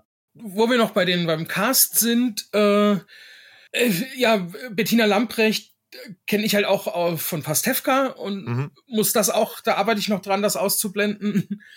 Ich, und bei, bin, ja. da bin ich mir halt unsicher, ob du das ausblenden musst, weil äh, da kommen wir jetzt zu einem meiner Probleme und da, äh, da weiß ich nicht, ob das ein Christian-Problem ist. ich hatte, ich hatte tatsächlich Schwierigkeiten mit Bettina Lamprecht. Ähm, hab die aber immer mal, immer wieder eigentlich. Ich hatte schon, ne, ich bin bei Bettina Lamprecht immer so ein bisschen hin und her gerissen zwischen, finde ich die toll oder finde ich die kacke. das schwankt, das schwankt immer so. Und so ging es mir auch ein bisschen in Kohlraben Schwarz, dass ich dachte, ha, was ist, was, was ist da? Das ist ganz, ganz, ganz, ganz komisch, weil ich manchmal mit ihrer Delivery so Probleme hatte. Und ganz, ganz mhm. war das, ich kann die Szene nicht mehr benennen, ich weiß nicht mehr, welche das war, aber ich weiß, ich bin irgendwann, Josie und ich guckten gerade und ich bin aufgestanden, um mir was zu essen zu holen aus dem Kühlschrank ähm, und habe es nur noch gehört. Und sie hatte gerade einen längeren Text. Und ich habe es nur noch gehört und ich bin stehen geblieben und habe zugehört und habe zugehört und habe ich gesagt, machen wir Pause. Dann haben wir Pause gemacht, habe ich gesagt, und jetzt weiß ich, was los ist, warum das so komisch klingt. Wenn du hier stehst und, stehst und du hörst nur den Ton, dann hört sich das komplett nach Hörspielton an, nach abgelesenem Papier. Das ist ganz, ganz komisch. Spul nochmal zurück, mach mal die Augen zu und hörst dir an. Und Josie hat die Augen zugemacht, hat sich angehört und hat gesagt, ja, du hast recht. Hm. Und das ist ganz, ganz komisch. Und dieses Problem hatte ich mit Bettina Lamprecht leider ein paar Mal in dieser Serie, dass ich dachte, das klingt für mich nicht wirklich lebendig irgendwie. Mhm, das, ist aber, wenn ich da mal ganz kurz einhaken darf, äh, ich hatte das gleiche Problem. Ähm, insofern, wenn es ein Wir-Problem ist, ist es ein Sebastian und Christian-Problem. ich glaube aber, dass das auch kein exklusives Bettina Lamprecht-Problem ist, sondern da, finde ich, hat ein anderes Phänomen seine hässliche Fratze gezeigt, das weitergehend ist. Und das, glaube ich, was mit Schauspielgewohnheiten, Inszenierungsgewohnheiten und jetzt kommt das entscheidende Wort, TV-Gewohnheiten zu tun hat. Diesen Effekt hast du bei 95 Prozent von allem, was im deutschen Fernsehen läuft, dass wenn du die Augen zumachst und das nur noch anhörst, du denkst, da lesen Leute vom Papier ab. Mhm. Und bei ihr, ich habe das Gefühl, sie konnte sich hier nicht ganz davon freimachen. Mhm. Ja, ist komisch, ist komisch. Äh aber ne, ne, Bettina Lamprecht, wie gesagt, ne, ich, ich kenne sie hauptsächlich aus, äh, aus Pastewka. Mhm. Ähm, da fand ich sie zum Anfang ganz, ganz großartig äh, so. Und äh, mit der Zeit dann fand ich, weil auch die Figur irgendwie sehr, sehr schwierig wurde und sehr, sehr absurde Wendungen auch genommen hat, äh, ein bisschen, ein bisschen gewagt. Ähm, aber äh, da fing das schon an, dass ich dachte, Mensch, toll, und dann wiederum so, äh. aber hier in der Serie, also jetzt in der Serie war es insgesamt, das war für mich mein, mein Problemkind so gesehen. Und das, obwohl ich die eigentlich mag.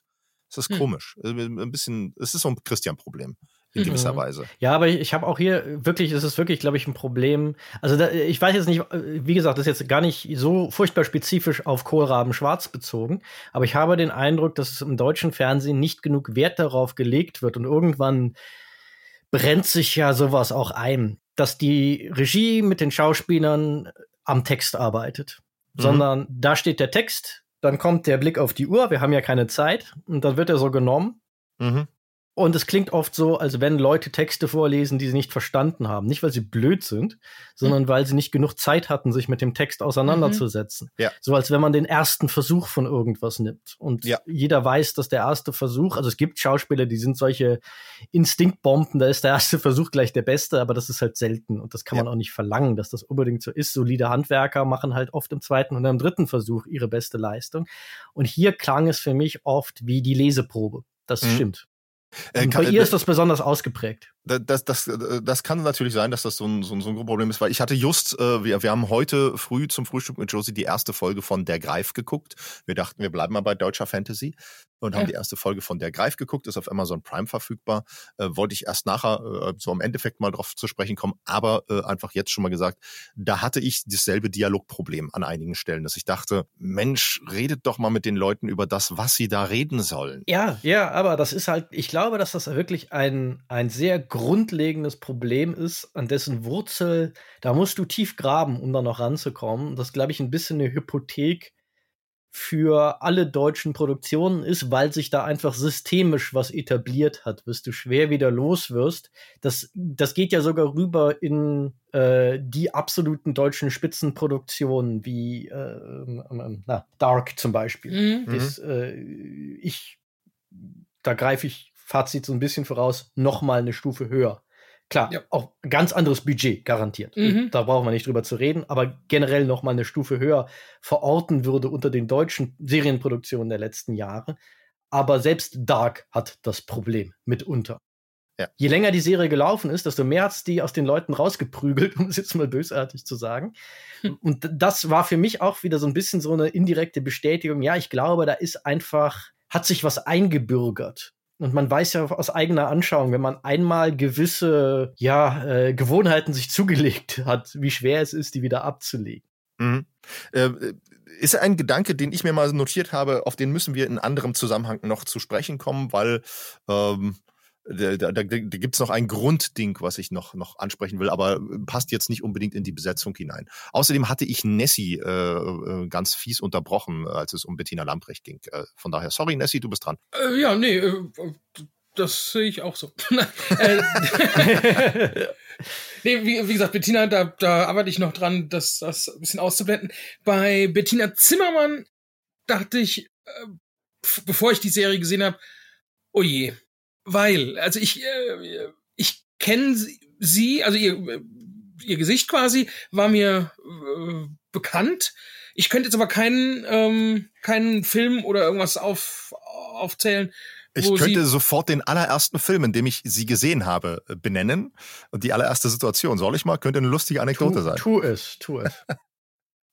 Das erste Mal, dass ich Bettina Lamprecht gesehen habe, war im Jahr 2000 im Film Schule. Da hat sie nämlich ähm, eine, oh Gott, jetzt, ich glaube, Fitnesstrainerin gespielt, die dann mit von den ganzen Kids da zur, zur Party am See eingeladen wird. wird. Den Namen habe ich vergessen, der Figur. Auf jeden Fall entjungfert sie dort den Obernerd Karbrüggen. Und äh, damit wurde sie natürlich äh, ansatzlos äh, zum fleischgewordenen Nerdtraum. So, hm. das ist hm. meine erste Begegnung mit Bettina Lamprecht, äh, mit Bettina, mit Bettina Zimmermann. okay. Ja. Ähm, und äh, ja, äh, äh, von daher, äh, seitdem, seitdem kenne ich diese Darstellerin. Ähm, und äh, ja, ich finde Bettina Zimmermann immer, immer solide, nie wirklich, nie wirklich gut. Es ist, ist immer okay. Sie funktioniert. Es ist in Ordnung. Naja, ich kann es auf jeden Fall nicht äh, vom, vom, äh, aus Film und Fernsehen. Ich kannte sie allerdings aus einem Hörbuch slash Hörspiel, wie man es nennen will. Also es äh, ist, ist äh, ja so eine Mischung eigentlich. Und zwar, das ist, ich weiß nicht mehr, ich habe gerade geguckt auf dem Handy, ob ich es noch hab. Äh, Fantasy-Stoff und ich habe das Buch, äh, das Anhören abgebrochen wegen ihr. Oh. Weil es einfach unterirdisch war die hat jeden Satz, äh, erstmal klang es wie abgelesen und dann jeden Satz gleich betont. Und das ging mir nach kurzer Zeit so auf die Nerven. Äh, oh, ich musste es leider echt äh, ausmachen. Was schade war, denn da waren noch andere Sprecher dabei, so eine ältere Frau, die hat alle anderen in den Schatten gestellt mit dem, was sie gespielt hat.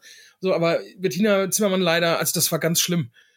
Und ähm, ich müsste jetzt echt mal in Kohlraben Schwarz reinhören, wie sie da ist auf jeden Fall war ich sehr positiv überrascht, sie jetzt in der Serie zu sehen, wie sie ist, also dass sie wirklich schauspielern kann. Mhm. Und das hat mich doch sehr beruhigt. Es gibt in der ersten Szene, in der ersten Szene, Quatsch, in der ersten Folge einen Moment, wo sie den anderen übers Telefon vom Laptop was vorliest. Und diese drei Sätze, die sind wieder genau so gesprochen und betont, wie ich sie aus dem, aus dem Hörbuch kannte. da hattest du dann Vietnam-Flashback. ja, irgendwie, also ich, sie ist auf jeden vielleicht hat sie, ich weiß nicht, äh, vielleicht hat sie da einen schlechten, eine schlechte Woche gehabt oder so äh, bei diesem Hörbuch, Hörspiel-Ding. Das fand ich echt leider, leider sehr schlecht und äh, umso schöner finde ich sie jetzt in der Serie zu sehen und ja, dass die auch spielen kann und ja. Jetzt will ich unbedingt reinhören in das Kohlraben Schwarz Hörspiel. ich, Aber ja. Ja, äh, sag weiter. Nee, ich, Punkt. War, okay, da war, da, also, okay, weil ich muss zugeben, mit Bettina Zimmermann fremdele ich sehr. Weil für mein Empfinden spielt sie lustig. Und damit tue ich mich immer sehr, sehr schwer. Also, das ist, also nicht, ich finde sie nicht furchtbar, aber manchmal Also es ist manchmal natürlich schwer auseinanderzuhalten. Ich glaube, sie soll einem auch ein bisschen auf den Sack gehen, weil sie ist ja schon von der Anlage her so eine Person, von der, wenn man auch ein bisschen im äh, äh, Tommy Krabweis Kosmos drin ist, weiß, dass er von Menschen, die in der Realität so sind, nicht die höchste Meinung hat. äh, vorsichtig formuliert. Und insofern ist das vielleicht auch ein bisschen gewollt, aber ich finde es auch ein bisschen ausgestellt gespielt. Sie ist ein bisschen zu sehr das Klischee für meinen Geschmack und ein äh, bisschen zu wenig wirklich? so wie. Ist sie das wirklich? Da grätsche ich kurz rein, weil sie soll ja, äh, ne, und ich glaube, das spoilert man jetzt nicht so viel, wenn man sagt, sie ist ja so eine Esoterikerin. Und so, so ein bisschen mhm. so, so hippie-mäßig ja, ja, genau. esoterisch. Und da ist mein Gedanke einfach dahinter, weswegen es vielleicht auch die, den, äh, die Wirkung hat, dass sie das nur spielt, ist, hätte man da nicht ein bisschen mehr auf die Kacke hauen sollen, was das betrifft? Als einfach nur hier nimm mal ein Globuli und äh, und so. Also ist also für mich ist das eine Figur, wo noch echt mehr Potenzial gewesen wäre, da noch ein bisschen ein bisschen krasser in die Richtung zu gehen. Dann bin ich, ich mir, bin ich mir sicher, äh, wäre der große Kritikpunkt an Tommy gewesen, dass er quasi Maras Mutter äh, kopiert hat in die Serie. Also gut, das kann ich nicht einschätzen. Dafür bin ich, äh, dafür ist Mara zu lange her bei mir. Das weiß ich nicht mehr. Genau, weil die, die Mutter von Mara aus den Büchern Mara und der Feuerbringer ist nämlich eine mega Esoterikerin, die mhm. Baum Umarmungsseminare besucht. Ah, ja, ich erinnere mich. Das ist auch im Film drin, ne? Ja, ja. Genau, genau. Ja, ja, ich äh, erinnere mich. Äh, Esther Schweins hat die gespielt, oder? Richtig, richtig. Ja, das ja, ja, war ja, Esther Schweins, ja. Stimmt. Ja, ja dann, dann, äh, alles klar. Dann, ja, das könnte ich sogar nachvollziehen, aber ganz ehrlich gesagt, pff, scheiß drauf. Wäre mir persönlich wurscht. Ja, ich sag's mir, das wäre mit Sicherheit dann äh, gekommen als, als ein Punkt zu, ach, guck mal, hier hat er ja nur die eine Figur kopiert. Mhm. Ja. Ich, ja. ich finde halt, dass das, womit ich fremdele, ist tatsächlich, dass ich das Gefühl habe, dass sie es halt zu sehr als Comedy spielt. Also so, als wenn sie als Schauspielerin diese Figur auch nicht ernst nimmt. Und das finde ich halt immer schwierig, weil ich das finde, das sabotiert die Figuren, weil die Figuren müssen sich selbst ja ernst nehmen, weil mhm. niemand ist ja absichtlich eine Lachnummer. Und ja. bei mhm. ihr habe ich das Gefühl, ist, sie spielt sie zu bewusst als Lachnummer, anstatt dass sie sich in, versucht, in die Figur reinzudenken und aus ihrer Perspektive das mit Überzeugung zu sagen. Und da, da bin ich halt öfter mal von abgeprallt. Mhm. Mhm. Okay. Okay, also das Problem hatte ich nicht. Ich muss aber auch dazu sagen, dass ich äh, ne, Bettina Zimmermann jetzt, ne, wie gesagt, für solide halte, mehr aber auch nicht, ähm, dass ich da einfach auch nicht viel erwartet habe. Äh, von daher ist das so Erwartungshaltung erfüllt. Nicht viel erwartet, nicht viel bekommen, Punkt. Ja. Mhm. Ja, dann machen wir einfach äh, das Bingo von den im äh, der Einleitung genannten Schauspielern voll. Jürgen Tonkel, hat jetzt nicht so viel, wo er unfassbar glänzen könnte, aber macht das solide, würde mhm. ich sagen. Ja. Da bin ich tatsächlich, also ich, ich werde mir jetzt auch bei Gelegenheit mal das Hörspiel anhören. Vielleicht lese ich sogar mal das Buch. Mal gucken, weil ich bin neugierig. Ähm, gerade weil es ja da auch Unterschiede gibt und wohl auch sehr viel rausgestrichen wurde, beziehungsweise sehr viel, was, also du hast ja da immer die Möglichkeit, mehr zu machen. Sehr viel, was hier nicht drin vorkam, auch noch andere Märchenfiguren und so weiter, die wohl in der Serie gar nicht vorkamen. Da bin ich einfach mal neugierig ähm, und bin da auch gespannt auf die Version des äh, des Pfarrers von Jürgen Tonkel, der den ja im Hörspiel macht. Und ich finde hier den Falbner ist tatsächlich eine der Figuren, wo ich am neugierigsten bin, wo der Weg hingeht mit Staffel 2. Weil das eine, ich finde, das ist eine Figur mit sehr viel Potenzial. Und da bin ich sehr gespannt, in welchen, in, in welchen Weg das noch geht. Mhm. Gut, dann, ja, wenn ihr nichts äh, Dringendes mehr habt, würde ich sagen, auf den spoilerfreien Schauspielerteil müssen wir da fast den Deckel drauf machen, mhm. weil sonst verraten wir schon an dieser Stelle zu viel. Äh, Christian, du meintest, dass du noch was hattest, was ich, äh, ich weiß nicht, ob du es jetzt auch so bezeichnen würdest, mit tonale äh, Fragen Nee, das, äh, äh das, das hatten wir ja, das hatten wir ja schon, das betraf ja da die beiden, ähm, die beiden das, Hilfspolizisten. Also das war, war im Prinzip das, was du meintest. Mit, mit dem, mit dem tonalen, ja, äh, wo, wo es sich für mich einfach, ähm, mhm. einfach ein bisschen, äh, ja, an einigen Stellen einfach, wo der Humor dadurch für mich nicht funktionierte, weil es halt in der Situation einfach nicht funktionierte. Was, so, da, wo sich einfach beißt. Wo ich sage, das ist vielleicht eine witzige Grundidee, aber nicht in dem Moment. Also was ich spoilerfrei noch mal kritisch ein bisschen anmerken würde in Sachen Inszenierung, ist es nicht nur Comedy, es sind auch andere Timing- und Effektsachen wie gründlich vergeigte Jump, ein gründlich vergeigter Jumpscare, der mir einfach im Kopf geblieben ist. Gehe ich jetzt nicht näher drauf ein, weil dann wären wir auch wieder im Spoiler-Territorium. Aber ja, also ich muss halt leider sagen, diese Serie hat für mich ein, ein Inszenierungsproblem. Ob das jetzt an Zeit liegt oder an Personal, da maße ich mir kein Urteil zu. Aber ich finde, alles bleibt so ein bisschen hinter dem zurück, was es sein konnte. Und so Sachen wie, dass die Optik so in den Bereich nicht spektakulär, aber passt fällt, dass manche mhm. Effekte ein bisschen rumpelig ist. Sowas stört mich alles nicht. Nein, das, kann, kann, sehr, das, sehr das kann, auch gar nicht stören, wenn man, wenn man das Budget bedenkt. Ne? Also ganz ja. im Gegenteil. Ich habe ich hab tatsächlich ähm, im Internet Na, schon. Das kann ja, ja trotzdem stören. Das ist ja, auch legitim, finde ich. Aber ich habe tatsächlich im Internet äh, schon gelesen, aber gar nicht äh, die Effekte sehen nicht so toll aus und so, wo ich denke, ja Leute, mal ein bisschen dran denken, was hat das für ein Budget? Und ich finde, wenn man bedenkt, ne, das ist eine deutsche Serie mit einem nicht so Millionen Budget, dann finde ich, ist das, was, was die Bumfilm da auch an Effekten abgeliefert hat, völlig in Ordnung vollkommen äh, und mhm. vor allen mhm. Dingen und da muss ich dann sagen, das finde ich da, äh, das ist, äh, ne, ich komme gleich auch noch zur Regie. Ich habe da ein paar Punkte auszusetzen, aber äh, was man Regie und auch äh, Tommy als Showrunner zugute halten muss, ist, dass sie mit den äh, mit wirklich klassischen Effekten sehr sporadisch gearbeitet haben und ich glaube durchaus sehr bewusst, damit man halt nicht sieht, dass man halt nicht dieses Megabudget hat. Mhm. So, ne? Weil man hätte ja an einigen Stellen deutlich mehr Budget, äh, deutlich mehr Effekt machen können, aber es ist nur sporadisch eingesetzt, damit es trotzdem noch gut aussieht. Und das finde ja, ich und vor sehr, allen Dingen ist gelöst. Dann, dann wirklich die Frage, kannst du es? Weil ich muss mich da gerade an den äh, Satz eines des Visual Effects Supervisors von Serenity, dem Firefly äh, Film erinnern, der so schön gesagt hat, er ist irgendwann zu Joss Whedon gegangen und hat gesagt, so, du hast 27 Effektshots in hoher Qualität, die wir machen können. Verteile sie gut, weil dafür reicht das Budget. das ist dann ja wirklich oft wirklich so, die sind dann halt abgezählt. Und dann muss man halt Sehr wissen, schön. wo braucht man sie. Sehr schön. Du hast 27 Stück. Das ist eine schöne Anekdote. Sehr, sehr Also nagelt mich nicht auf die Zahl fest, aber es war halt wirklich einfach, er hat ihm eiskalt gesagt, so viele kriegst du Setze ja. sie gut ein. Choose wisely where to put them. Ja. ja. Äh, ich habe ansonsten, ich habe, ich habe, äh, ne, ich war hin und wieder mal nicht ganz so glücklich mit der Beleuchtung. Das habe ich aber.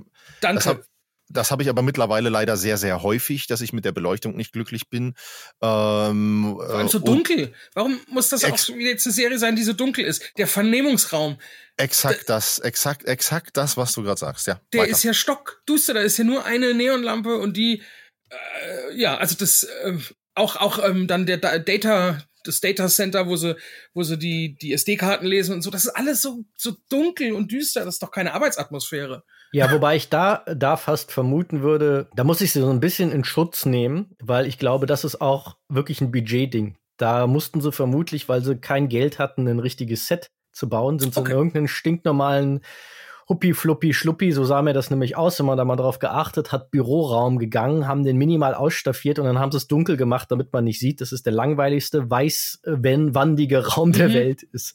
Das sind manchmal so diese Probleme, Okay. Kenne ich aus meinem Arbeitsalltag auch, drücken wir es mal so aus. Okay, da, kannst, kannst du natürlich recht haben, an sowas habe ich nicht, auch überhaupt nicht gedacht, an so eine Möglichkeit. Kann ich sondern, akzeptieren. Ja, äh, genau, kann ich akzeptieren in dem Zusammenhang. Ich habe aber leider auch sehr häufig da gesessen auch und gesagt, so, warum ist denn das schon wieder so dunkel? Ne? Ich hatte jetzt mit dem Vernehmungsraum und auch dem, dem, äh, dem Videoraum hatte ich noch weniger Probleme, weil das, äh, kann, das kann ich mir noch irgendwie zusammenräumen, äh, zusammenreimen, warum so ein Vernehmungsraum dunkel ist und so aber äh, mehr auch so die privaten Gegenden, wenn sie dann mal da gesessen haben und sich einfach unterhalten haben und mhm. so. Ich mhm. denke, warum ist denn das nur so punktuell ausgeleuchtet? Verdammt, das ist doch, äh, in so einem Raum willst du doch privat gar nicht sitzen, wo wirklich nur hinten die eine Lampe an ist und, und sonst nichts. Äh, wer, wer lebt denn so?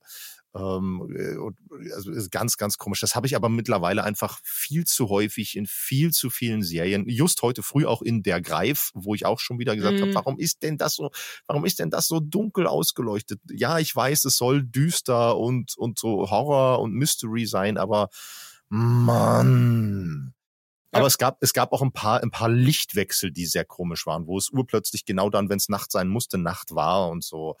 Manchmal ein bisschen, ja, ja, wobei das ist ja weniger äh, Baustelle Beleuchtung und mehr Baustelle Inszenierung eigentlich ja, schon wieder. Genau. Wie genau. du Dinge erzählst. Ja, mhm. so, also da, da hatte ich einfach, so beleuchtungstechnisch war ich manchmal nicht ganz so glücklich. Das hat mich manchmal ein bisschen rausgerissen. Mich hat leider, leider, leider an sehr vielen Stellen tatsächlich die Musik rausgerissen. Er hatte Probleme mit dem Soundtrack. Äh, gar nicht mal so die ersten zwei Folgen, gar nicht mal so. Ab Folge drei ging das so los, wo ich das Gefühl hatte, das ist, dass äh, Regie und Musik unterstützen sich nicht gegenseitig oder Inszenierung mhm. und Musik unterstützen mhm. sich nicht gegenseitig, sondern ja. eins scheint irgendwie immer dem anderen hinterher zu rennen und es wechselt sich ein bisschen ab, was wem hinterher rennt. Es war ein bisschen, ein bisschen off. Der, und das ist das Komische. Ich habe in den, in, ich habe in äh, Musik noch mal ganz bewusst auch reingehört. Dass an und für sich ist die Musik gut. An und für sich ist das schöne Musik, die dafür geschaffen wurde, auch schön atmosphärische Musik. Aber äh, es passt für mich manchmal nicht zusammen. Ja, du hast manchmal eine, genau, die berühmte Bild-Ton-Schere, dass die Musik sehr, sehr groß wird bei etwas, was visuell und erzählerisch gar nicht so spektakulär ist und umgekehrt. Das ist mir auch aufgefallen, dass es nicht per se ist, dass das eine oder das andere furchtbar schlecht wäre, mhm. sondern dass es manchmal so ein Problem ist, dass da Dinge miteinander verheiratet werden sollen, die äh, eigentlich nicht in den gleichen Raum gehören. Mhm. Ja, interessant. Ist mir gar nicht, muss ich, wenn ich es doch mal gucke, mal drauf achten. Habe ich so gar nicht wahrgenommen. Also ja. da, wo gerade das Lob war, äh, dass die Effekte da clever eingesetzt sind, war halt manchmal da, dass die Musik, fand ich, einfach nur unclever eingesetzt war. Dass die Musik eine Größe mhm. und äh, äh, einen Bombast behauptet, den dieses Budget, das sie da haben, halt nicht einlösen kann. Und dann finde ich es halt immer glücklicher, die Musik auch eine Stufe runterzuschrauben. Ja, okay. Ähm, ich äh, hätte eine Sache zu dem systemisch etabliert, was du vorhin sagtest. So Probleme, mhm. die systemisch etabliert sind. Und da würde ich gerne die Überleitung schaffen. Und äh, das könnte jetzt hier gerade auch mit der Inszenierungsmusikschere ganz gut passen zum Thema Regie. Weil ich ja, tatsächlich dazu kommen, ja. Weil ich tatsächlich mit der Regie an einigen Stellen, also ich, ich glaube, dass die Regie an einigen Stellen, böse gesagt, die Serie davon abhält, besser zu sein, als sie sein könnte.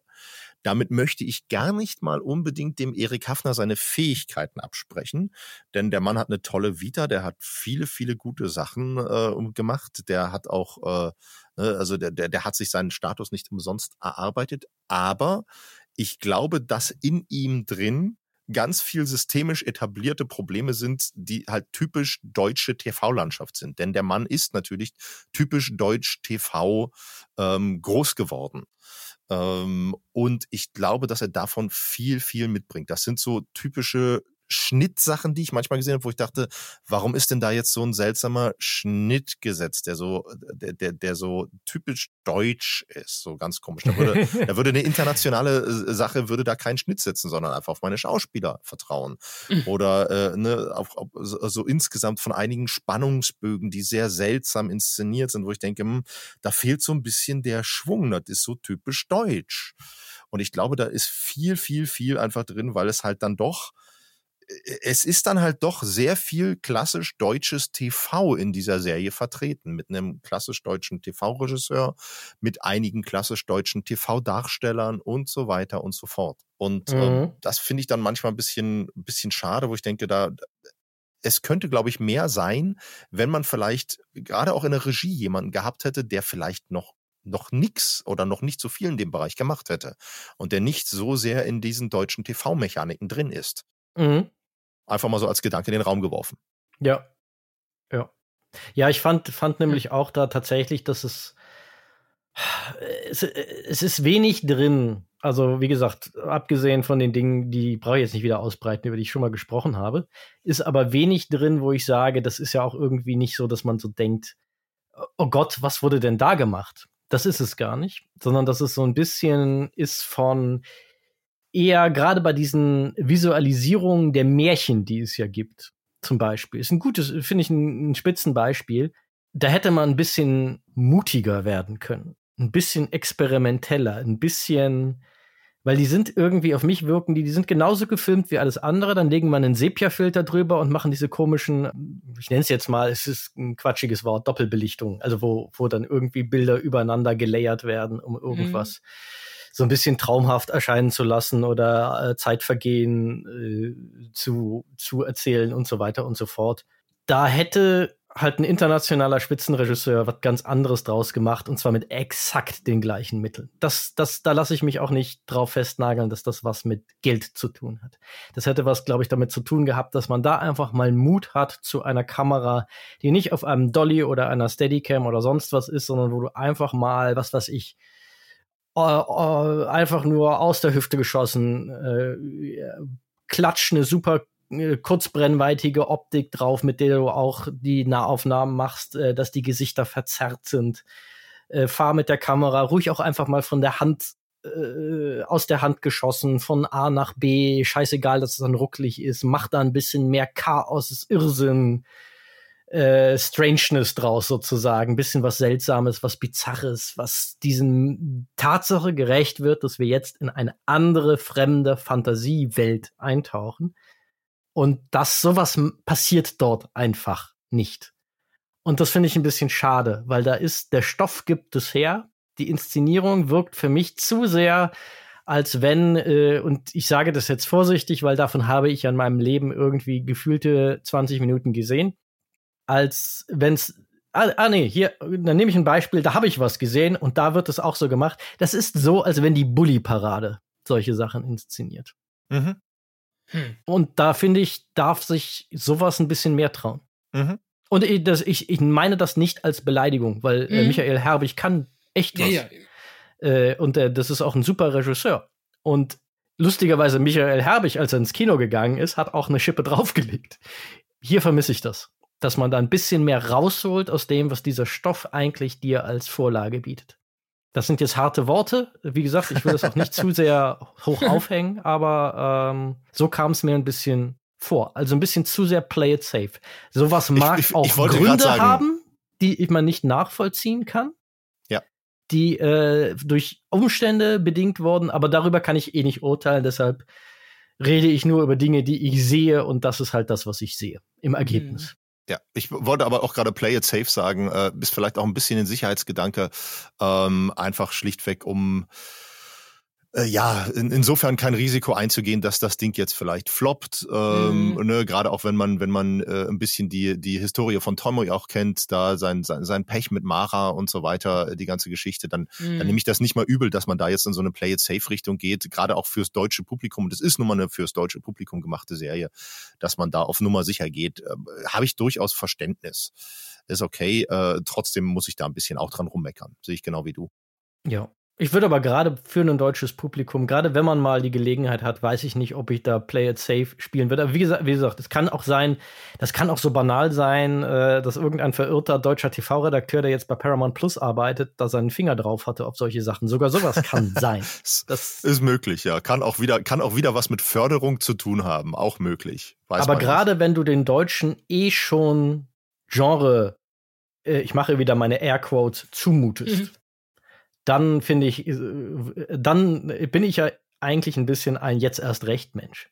Da war zum Beispiel, das mag auch, wie gesagt, das mag auch an Netflix liegen, die da viel mehr jetzt erst recht, was interessieren mich eure deutschen TV-Traditionen, leckt mich am Arsch, Attitüde dazu hatten. Da hat ein Dark halt eher mal gesagt, ich hau einen raus, mhm. als ein äh, das jetzt macht. Und das meine ich halt nicht, wie gesagt, in einem Bombast-Sinne, wo Budget eine große Rolle spielt, sondern wirklich einfach in dem Sinne von, wie inszeniere ich so eine Szene. Mhm. Hm, ja.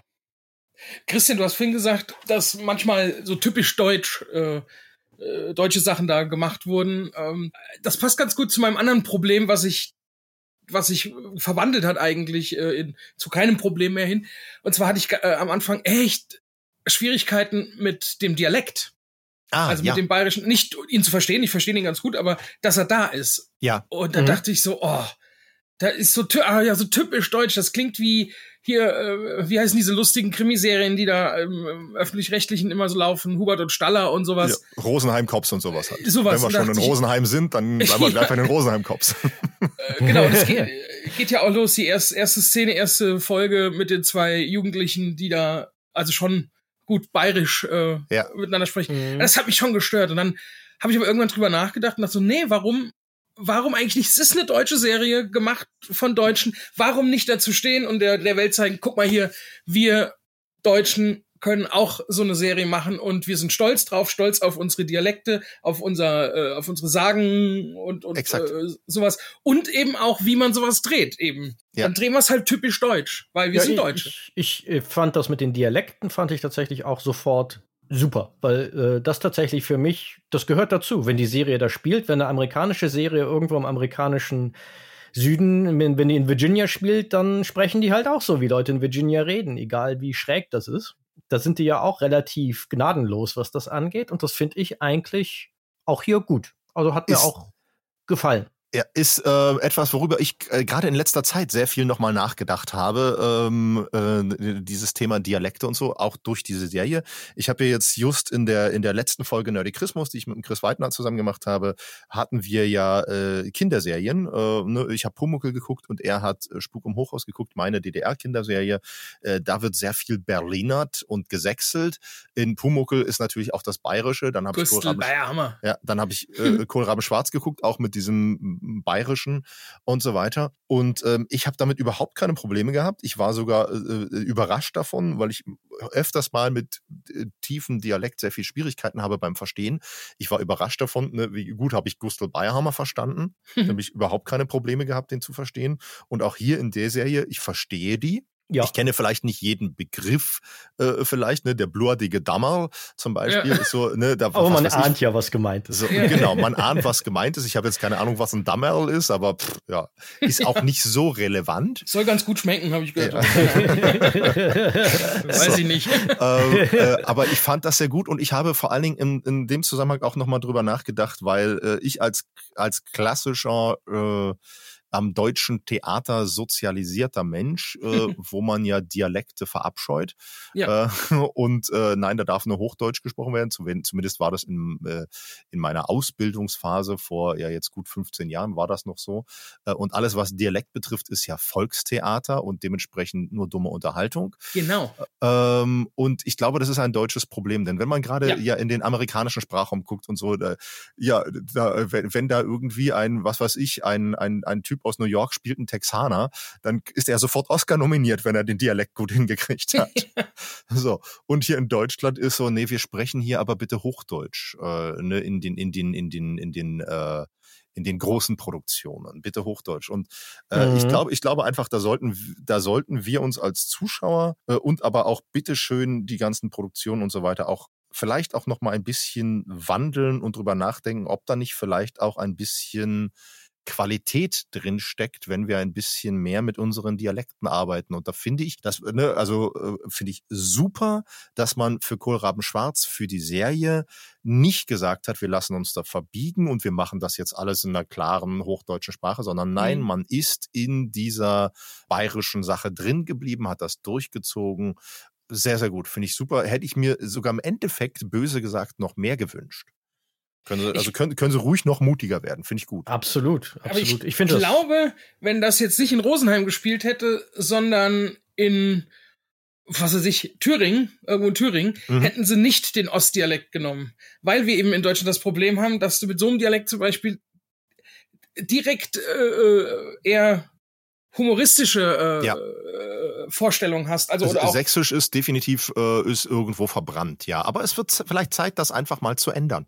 Ich glaube, das ja, ist auch das, eine Frage der, der Dosis, wie krass du es dann machst. Da muss man vielleicht ein bisschen wohl dosierter vorgehen. Aber ich finde, das Bayerische hat halt auch für mich eher so was gemütlich Niedliches, immer so. Und das ist so, wie dieser Dialekt bei mir abgespeichert ist. Und hier zum Beispiel, finde ich, wird es zu einem sehr positiven Effekt eingesetzt, dass eben genau in diese beschauliche Voralpenwelt gewissermaßen das jetzt reinbricht, diese ganzen blutigen Geschichten und diese Leute, die, die Figuren damit ja auch teilweise, also gerade da der der, der, der Thomas, der wirkt ja völlig überfordert damit. Das ist halt so ein Hinter, Hinterhof, äh, Hinterwäldler-Polizist ein bisschen. Also nicht, dass der, um Gottes Willen, da alles Hinterwäldlerland ist, aber halt so ein bisschen so ein gemütlicher. Der ist mhm. das nicht gewohnt, dass er mit sowas konfrontiert. Also, dass man mit Sagengestalten, die aus ihren Gräbern steigen, konfrontiert wird, ist, glaube ich, niemand gewohnt. Aber äh, ihr wisst, was ich meine. Einfach überhaupt so blutige, abgründige Verbrechen hier in unserem beschaulichen Rosenheim. Nein, das, das, das, das findet da nicht statt. Und das genau dieser Effekt, den haben sie hier, finde ich, gut getroffen. Und ja. genau da werden solche Sachen produktiv. Und ich bin da sehr dafür, dass wir da wieder mehr mitarbeiten ja. und mutiger werden als Filmleute. Ja. man kann mit, mit Dialekten so viel schon über die Charakter aussagen, ohne ja. dass man mhm. was über den weiß. Also, und äh, hier fand ich auch schön, wie gesagt, am Anfang hatte ich da Probleme, aber als ich drüber nachgedacht habe, fand ich es dann immer besser und cooler, dass sie das so gemacht haben. Der, der, dass der Schwab der spricht ja eigentlich Hochdeutsch, mhm. aber ab und zu fällt er halt doch äh, so ein bisschen zurück in den Dialekt und sagt, ja. Äh, ich will mal Ruhe, mal Bayerische und so. Also die spielen dann schon damit. Äh, das, ja, finde ich wird immer mehr ja, zum. Das finde ich auch super. Genau. Du, ja. Das ist ja ein ganz typisches Ding, wenn Leute irgendwie einfach, wenn die Wahrheit aus ihnen heraus blubbert, dass der Effekt dann gleich mitkommt. Das ist dann Ja. einfach so. Finde ich sehr, sehr cool, ja. Und vielleicht einfach mal so als, falls das hier irgendjemand hören sollte, der in der deutschen Filmlandschaft irgendwas zu sagen hat, einfach mal ein Aufruf gestartet. Äh, Ich könnte es mir echt interessant vorstellen, äh, wenn man mal eine zutiefst sechselnde Figur kein bisschen humoristisch ansetzt, sondern wirklich so, so eine Art jetzt wie, was weiß ich, wie der Kessler da oder so. Mhm. Nur halt wirklich zutiefst sechselnd, weil das, das wäre eine, eine, ein, so, ein solcher Bruch mit meiner Ja. Dass mich das total überraschen würde und ich glaube, dass das genial funktionieren könnte. Ja, ich glaube auch, dass das einfach, wenn man die Leute da, da gut mitarbeitet und die gut daran gewöhnt, dann wird es funktionieren, weil zum Beispiel dieser Southern Drawl, den es ja äh, in vielen der südlicheren Bundesstaaten gibt, der ist in den USA auch nicht super als super intellektuell positiv besetzt. Und trotzdem, äh, gerade äh, Matthew McConaughey hat in den letzten Jahren diverse sehr intelligente Charaktere in dramatischen Rollen mit diesem Southern Drawl gespielt. Und das hat niemand in Frage gestellt, weil er den Rest so delivered hat, dass man einfach so sagt, ja, diese Figur kommt halt daher, ist so geprägt. Who gives a fuck? Ja. Mhm. Ja. ja naja, mal gucken. So ein sächsischer Sherlock Holmes wäre doch mal spannend. Ich glaube, ich hätte damit Schwierigkeiten. Aber gut. ich habe es noch nicht gesehen, also kann ich kann ich es noch nicht äh, sagen. Aber Ähm, In für mich Anbetracht der Zeit würde Ja, Ja. äh, ich genau, ich wollte gerade darauf kommen. Die Zeit, wir, wir reden jetzt schon sehr lange. Wäre jetzt A die Frage, gibt es noch irgendwas singen? Spoilerfreies, was wir, ja, wollen wir jetzt zu singen anfangen? Nein, gibt es noch irgendetwas Spoilerfreies, worüber es sich zu reden lohnt? Und falls nicht, äh, brauchen wir einen Spoilerteil, weil ihr noch etwas habt, über das ihr konkret reden wollt? Also äh, es gibt, also ich würde noch gerne äh, ein, zwei Sachen spoilertechnisch unterbringen, ja. Mhm. Äh, Ich glaube, ich kann sie aber auch allgemein halten. Triff Ähm, eine Entscheidung. Ich, ich probiere es mal allgemein zu halten. Wir waren bei den Okay. Darstellern und ohne jetzt Ja. zu verraten, wen oder was äh, er spielt, einfach ähm, Tim Seifi, Seifi, keine Ahnung, wie man ihn spricht, Mhm. ähm, in seiner Rolle, ähm, und äh, ich kann es dann, glaube ich, äh, spoilerfrei halten, hat mir sehr gut gefallen, hat mir sehr viel Spaß gemacht. Ähm, Mhm.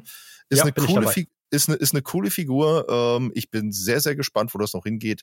Ähm, und dementsprechend jetzt hier, ja, da dann braucht man keinen Spoilerteil dafür.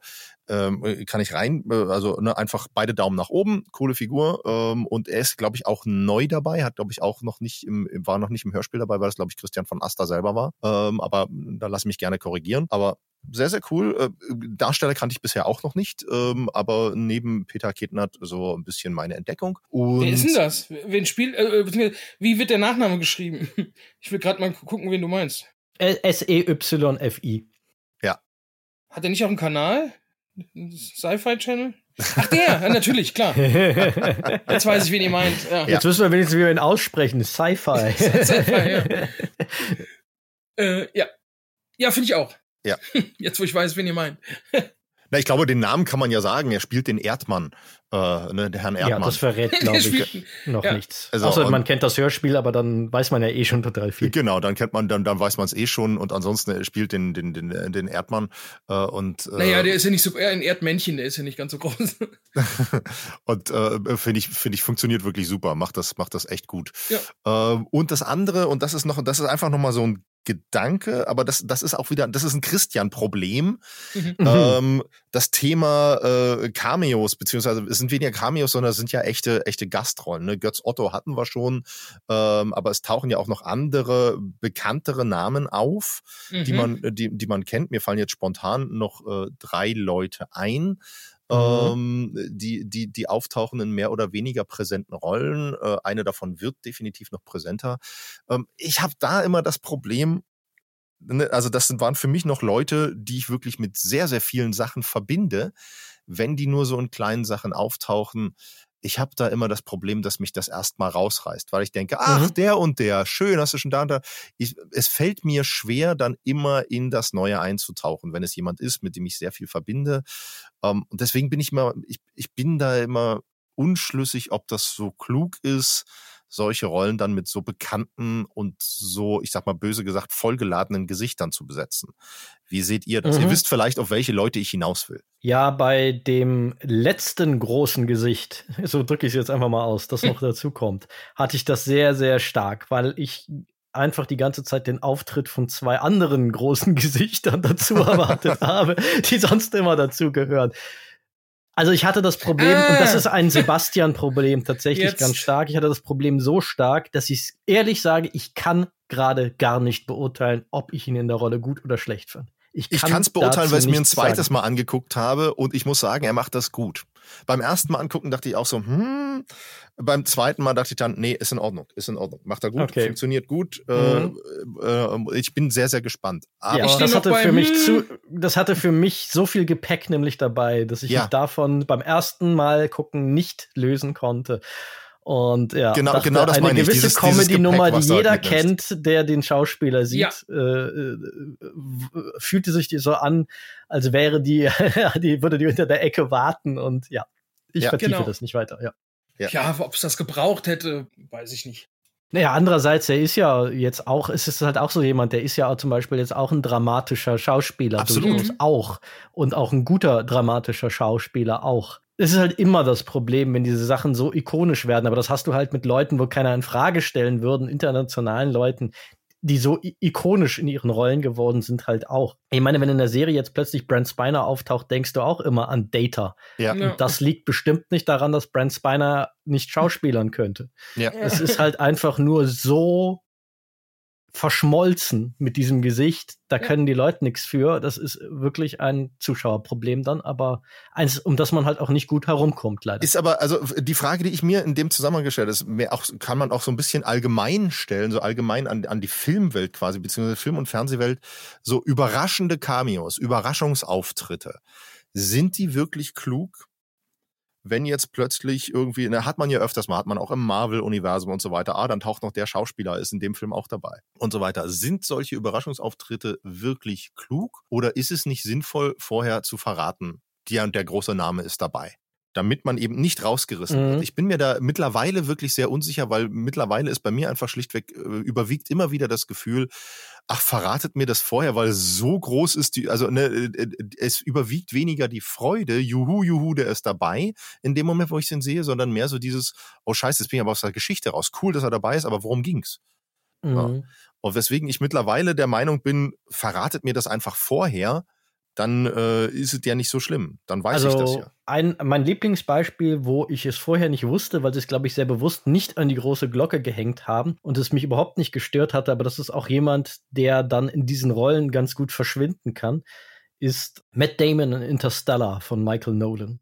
Der ja. ja in der Mitte des Films irgendwann auftaucht und eine Ro Rolle spielt, die vorher nicht in den Trailern vorkam und aber so weiter. Aber Christopher Nolan, nicht Michael. Äh, Christopher Nolan, sorry, ja. habe ich mal, wenn ich Michael gesagt habe, habe ich keine Ahnung, warum ich das getan habe. Weiß ich so. auch nicht, frage ich mich auch. Aber egal.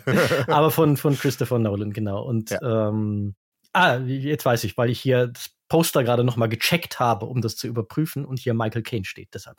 Ah. ähm, ein Riesenstar in einer ja auch durchaus wichtigen Rolle in dem Film. Ja. Wo vorher das nicht an die große Glocke gehängt wurde, damit es vermutlich so ein bisschen so diesen Überraschungseffekt hat und die Leute nicht die ganze Zeit da sitzen und sich fragen, wann kommt denn endlich mit Damon? Wann kommt denn endlich mit Damon? Ich habe mhm. doch gehört, hier spielt mit Damon mit. Da hat es für mich funktioniert. Ich glaube, das ist eine Einzelfallfrage. Mhm. In den Marvel-Filmen, glaube ich, ist dieser äh, Effekt, den du beschreibst, einfach erwünscht. Ja, Weil die sind klar. ja eh so selbstreferenziell, da, da darfst du diese Fragen nicht mehr stellen. Ja, ja, Marvel war jetzt auch tatsächlich eher so ein, so ein äh so ein, so ein Beispiel, was mir gerade eingefallen ist. Ein anderes Beispiel, wo man es wo man's reinbringen könnte, wo es allerdings dann wiederum auch echt gut funktioniert hat, war natürlich Andor mit äh, ähm, Andy Circus? Andy Circus, genau. Mhm. Ja. Wo man, wo, wo ja was nicht an die Glocke gegangen wurde, was niemand wusste, und dann tauchte er plötzlich in Folge 7 auf. Und man dachte sich, geil, Andy Circus, und zack, war man reingesogen. Das funktionierte. Ja, ja, von daher, ja, okay, ist das, ja, dann, dann ist das ich vielleicht glaub, man, in dem Moment. Man muss das auch sehr, sehr vom Schauspieler abhängig machen, wie gut können diese Leute, äh, wie, wie die, wenn du so ein Chamäleon, so ein tendenzielles hast, ist das Problem, Problem glaube ich, kleiner als bei denen, die sehr typ lastig sind. Ich glaube, daran würde ich es ein bisschen festmachen, wo das besser und wo das schlechter funktioniert. Mhm. Mhm. mhm. Gut, damit hätte ich tatsächlich alle meine Punkte soweit erwähnt und brauche jetzt keinen Spoiler-Teil mehr. Ja. Nee. Ich habe eigentlich auch fertig. Also damit, ist, damit wir ja. noch mal. Achso, nee, nee, nee erstmal, Nessie, mach erstmal. Ich wollte nur sagen, wie äh, sehr cool, dass wir jetzt dann quasi äh, das komplette Ding spoilerfrei halten konnten. Man kann mhm. sich das dann ganz entspannt komplett anhören, ja. auch wenn man noch nichts gesehen hat. Cool. Ja, ja. finde ich auch super. Ich möchte nur noch mal hervorheben, damit es halt nicht auf der falschen Note endet, äh, mit viel, äh, äh, weil wir halt im Detail viel gemeckert und gekrittelt haben. Das finde ich aber auch, das muss, muss das Brot abkönnen, Herr Kaloin. ähm, insgesamt hatte ich Spaß mit der Serie und ja, würde mich absolut. freuen, äh, wäre sehr dafür, dass die eine zweite Staffel kriegt, auch damit man Dinge noch weiter optimieren kann. Und ich würde auf jeden Fall einschalten, wenn die kommen sollte. Definitiv. Genau. Kann ich nur unterschreiben. Äh, von mir auch. Äh, ne, wie gesagt, so der Daumen dreiviertel nach oben. Äh, Eben, das weil, sagt ja schon einiges aus. Also, genau, weil, weil insgesamt wirklich eine, eine, eine gute, gelungene Sache, an, an der ich äh, viel mhm. Spaß hatte. Natürlich, was zu meckern habe ich immer. Das geht gar nicht anders. Ich habe auch an den Sachen, die zwei Daumen nach oben kriegen, habe ich immer mhm. Sachen auszusetzen. Das ist einfach auch Berufskrankheit. Und irgendwo gehört es, das auch dazu, dass man ja auch keine Perfektion. Ja. Nein, so. Ja. Genau. Und ich, und ich finde ja tatsächlich, also ne, viele Punkte, die man genannt hat, sind ja auch einfach persönliche Sachen, wo man dann sagt, so die kannst du gar nicht so allgemein benennen. Ne? Und wie wir genau. festgestellt haben, ne, die, die wieder also abwertend Hilfspolizisten gemeinten. Ne?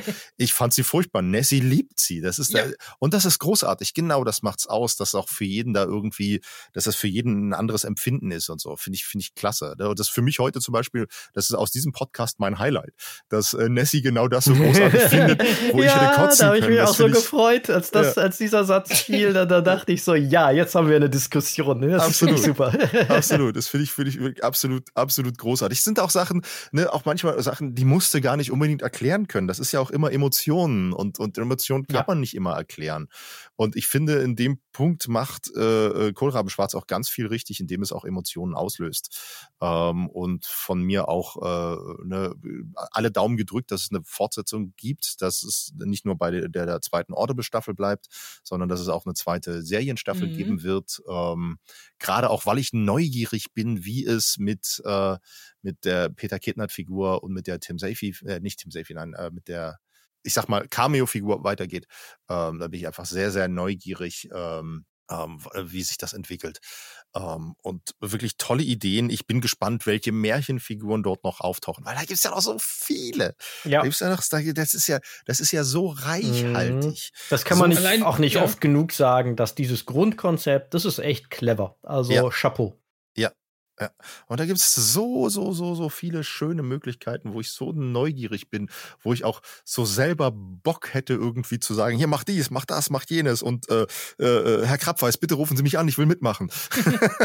so. Ja, vor allen Dingen, weil es hat ja das Potenzial auch äh, tatsächlich konzeptionell nicht weniger als ein Augen, eine augenzwinkernder deutscher Verwandter von The X-Files zu werden, was das angeht, weil das hat ja. durchaus Verwandtschaft von dem Gedanken, der dahinter steckt, vom Konzept her. Definitiv, definitiv. Es hat auch, äh, ganz blöde gesagt, hat es auch Spin-off-Möglichkeiten, wenn man es einfach mal weiterdenkt mit, okay, wir bewegen uns ja jetzt im bayerischen Raum. Ja, Aber klar. was ist denn mit dem nordischen Raum? Die haben nochmal ganz andere Sagen und Legenden und so weiter und so fort. Also, ne, das, also das, das hat echt Potenzial, das ist das, äh, oder? Wobei diese die ja schon mit reinnehmen. War nicht jetzt die, äh, die äh, eine der Figuren, wir vertiefen das nicht weiter, sogar eine, wo ausdrücklich gesagt wurde, dass die aus der nordischen Mythologie stammt. Ich meine, dass, das, dass wir da schon äh, einfach komplett äh, im, im deutschen Märchenraum bleiben, ohne Rücksicht auf Verluste, was ich auch völlig okay finde. Das ist, äh, voll, vollkommen, ja. vollkommen äh, ist, äh, ist auch schon so, aber trotz allem hast du, hast du äh, Spin-off-Potenzial. Ist dabei, definitiv. Weil es einfach so viel in dem Bereich gibt. Ähm, und ich bin einfach wirklich sehr, sehr, sehr gespannt, wo es da hingeht und äh, drücke alle Daumen der Welt. Das, solange, sie äh, das, das, das eine, äh, solange sie das eine Märchenbuch äh, auslassen, äh, hier, Dings, äh, wie heißt äh, Bibel, äh, dann bin ich zufrieden. Ich glaube, da besteht bei Tommy keine akute Nein, Gefahr. das glaube ich auch. Die, aber die Bibel ist doch komplett drin mit dem Pfarrer. Ja, das äh, Ja, ja, aber auf so eine gewisse auf eine andere Art und Weise. Ja, natürlich. Weil der Pfarrer, es ist ja auch, äh, was bist du denn für ein Pfarrer? Aus der Bibel zitiert er ja nie, sondern immer nur aus Märchenbüchern. Äh, äh, Zu einem, also von, von daher, ich glaube, man muss sich da keine Sorgen machen, weil äh, im Grunde genommen ist die Religion dort ja sowas von thematisiert mit diesem Pfarrer und wie der Pfarrer selber auf seine Religion blickt. Äh, ja, also das, deshalb mag ich den, glaube ich, auch so ein bisschen, wenn, wenn äh, auf der ganzen Welt die, die Pfarrer, Pfarr, Pfarrer? Nee, ist die Mehrzahl. Also alle Pfarrer und Pfarrinnen äh, so wären wie der, äh, dann würde ich noch mal ein klein bisschen wohlwollender auf, auf Religion und so oder aufs Christentum gucken. Ähm, weil er hat da eine schöne Einstellung zu, wie ich finde. Ja. Mhm. Er hat eine Ambivalenztoleranz, ja, so nennt man das, glaube ich, in der Psychologie. Wenn man durchaus kapiert, dass nicht alles da ganz koscher ist, aber damit klarkommt und sich kritisch auseinandersetzt, ja. genau. Als, als letzte Frage an euch. Mich hat es ein bisschen ratlos zurückgelassen.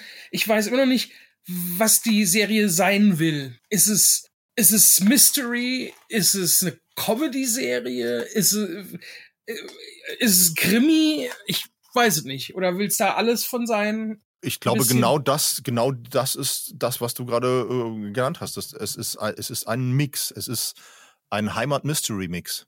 Mhm. Und ich glaube, genau das will es auch sein. Ein, ein im Grunde genommen, äh, ich sag mal ganz blöde, was ist denn unser Leben? Unser Leben ist eine wilde Mischung. Das ist die Serie auch. Passt. Ja, das ist, glaube ich, wirklich, das ist das filmische Äquivalent zu Fusion-Küche. Wenn es zusammen passt, stellt keiner in Frage, dass da gerade Spanisch und Sushi kombiniert wurde. Ja. Mhm. Ja, und es passt. Also irgendwie auf wundersame Weise passt das ganz gut zusammen da. Aber ja. das machen die Amerikaner ja auch seit Jahrzehnten, dass man genau diese Genregrenzen auch mal überschreitet, weil Mischung macht das Leben bunter. Ja. Es wird ja auch Zeit. Es wird ja auch Zeit. Und es, ich hoffe wirklich, dass das nochmal auch ein, ein bisschen ein, ja, ein Anstoß ist, doch auch wirklich ein bisschen mehr sich zu öffnen in der deutschen Filmlandschaft für das Ganze. Aber es ist immer, wenn ich dann mal, ne, jetzt, jetzt war ich ja wieder im Hotel und habe mich durchs Fernsehprogramm gesäppt mhm. und das ist ja. so traurig. Ja. Ähm, und das ist ne, so, so kritisch, wie ich mittlerweile den ganzen Streaming-Kram sehe so positiv ist es doch, dass dadurch auch in die deutsche Filmmannschaft ein bisschen Bewegung kommt. Ne? Jetzt mit Kohlraben Schwarz, mit, mit Dark, mit äh, äh, ja in gewisser Weise Babylon Berlin, mit ähm, jetzt der Greif und so weiter und so fort. Ja, das da muss man auch einfach mal, glaube ich, noch an dieser Stelle positiv festhalten. Aller Kritikpunkte zum Trotz über dem typischen Schaffen der deutschen Serien- und TV-Landschaft thront sowas wie Kohlrabenschwarz so hoch. Ja. Denn ja trotz so vieler äh, Detailnicklichkeiten, äh, die ich dann doch äh, nicht auslassen konnte, es ist trotzdem halte ich es für eine der stärksten deutschen Serien in den letzten Jahren. Ja, ja ich absolut. würde ein Dark noch mal eine Stufe höher äh, einstufen, aber es ist auf jeden Fall unter den ganz starken Sachen, die der, die das deutsche die deutsche Serienlandschaft in den letzten Jahren hervorgebracht hat. Und alleine das ist ein großes Lob, finde ich. Und ja. es ist jetzt die erste Staffel. Ja. Was kann da noch mhm. alles draus werden? Da genau, da, da ist viel Potenzial drin, ohne jede Frage. Genau. Und ich finde, das waren gute Schlussworte. Genau, weil in äh, 20 Sekunden von der reinen Aufnahmezeit überspringen ja, wir die zwei Stunden Marke. Wir haben uns geschworen, das nicht zu tun. Deshalb bedanke ich mich bei euch für das schöne Gespräch und ich bedanke mich bei unseren Zuhörerinnen und Zuhörern für die Geduld mit unseren Ausführungen. Wenn ihr jetzt Eier werfen wollt, jetzt ist eure Gelegenheit, während ich die Verabschiedung sage. Wenn ihr Feedback habt in Eierform oder einfach verbal, dann kommt doch gerne auf unseren Discord-Kanal. Da könnt ihr mit uns und anderen Nerds und Geeks über dieses und viele weitere spannende Themen diskutieren. Wenn ihr uns wegen oder trotz dieser Folge etwas Gutes tun wollt, dann könnt ihr uns gerne eine gute Bewertung auf Apple Podcasts und oder Spotify geben. Besonders hilft uns dort übrigens eine geschriebene Rezension, denn das sorgt noch mehr dafür, dass wir auf diesen Plattformen sichtbarer werden. Ansonsten, wenn ihr noch mehr von uns hören wollt, dann könnt ihr uns gerne einen Fünfer auf Steady oder Patreon ins Sparschwein werfen. Da haben wir noch ganz viele weitere spannende Podcast-Formate zu einer Vielzahl bunter, denn ich habe ja gesehen, gesagt, Mischung macht das Leben bunter, bunter, gut gemischter Nerd- und Geek-Themen parat. Schaut da doch gerne mal rein. Ansonsten sind wir regelmäßig live auf Twitch. Im Moment, wo wir das hier aufzeichnen, haben wir Sommerpause, aber die Sommerpause hat auch öfter mal eine Sommerpausenpause. Insofern lohnt sich da auch mal einen Blick zu riskieren. Auf YouTube gibt es schon ganz vieles, inklusive der am Eingang erwähnten, wenn ihr den noch nicht kennt, Wurstwasser Tommy Krabbeis Folge. wenn euch das nicht neugierig macht, dann seid ihr klinisch tot und checkt mal euren Puls. Ansonsten folgt uns gerne auf Instagram, auf Facebook und auf Twitter oder wenn ihr diese Folge in ein paar Wochen hört, werdet ihr euch daran gewöhnt haben, dass dass es jetzt X heißt oder einfach schon nicht mehr existiert, weil Elon Musk endgültig den Selbstzerstörungsknopf gedrückt hat. Wir wissen es nicht. Alle Links dazu gibt es natürlich auf www.lastgeektonight.de oder ihr schreit es einfach von den Dächern, dass es uns gibt, an die Leute, die noch nichts von uns gehört haben. So oder so, vielen Dank dicke Liebeskartoffel an alle, die uns irgendwie schon Geld geben. Das habe ich gerade vergessen. In diesem Sinne, möge die Macht mit euch sein. Live long and prosper. And thanks for all the fish. Ciao und bis zum nächsten Mal und grüezi miteinander. Ach nee, das war eher schweizerisch als bayerisch. Egal. Tschüss. Macht's gut. ja, Weißwurst. Ciao. Ciao. Ciao.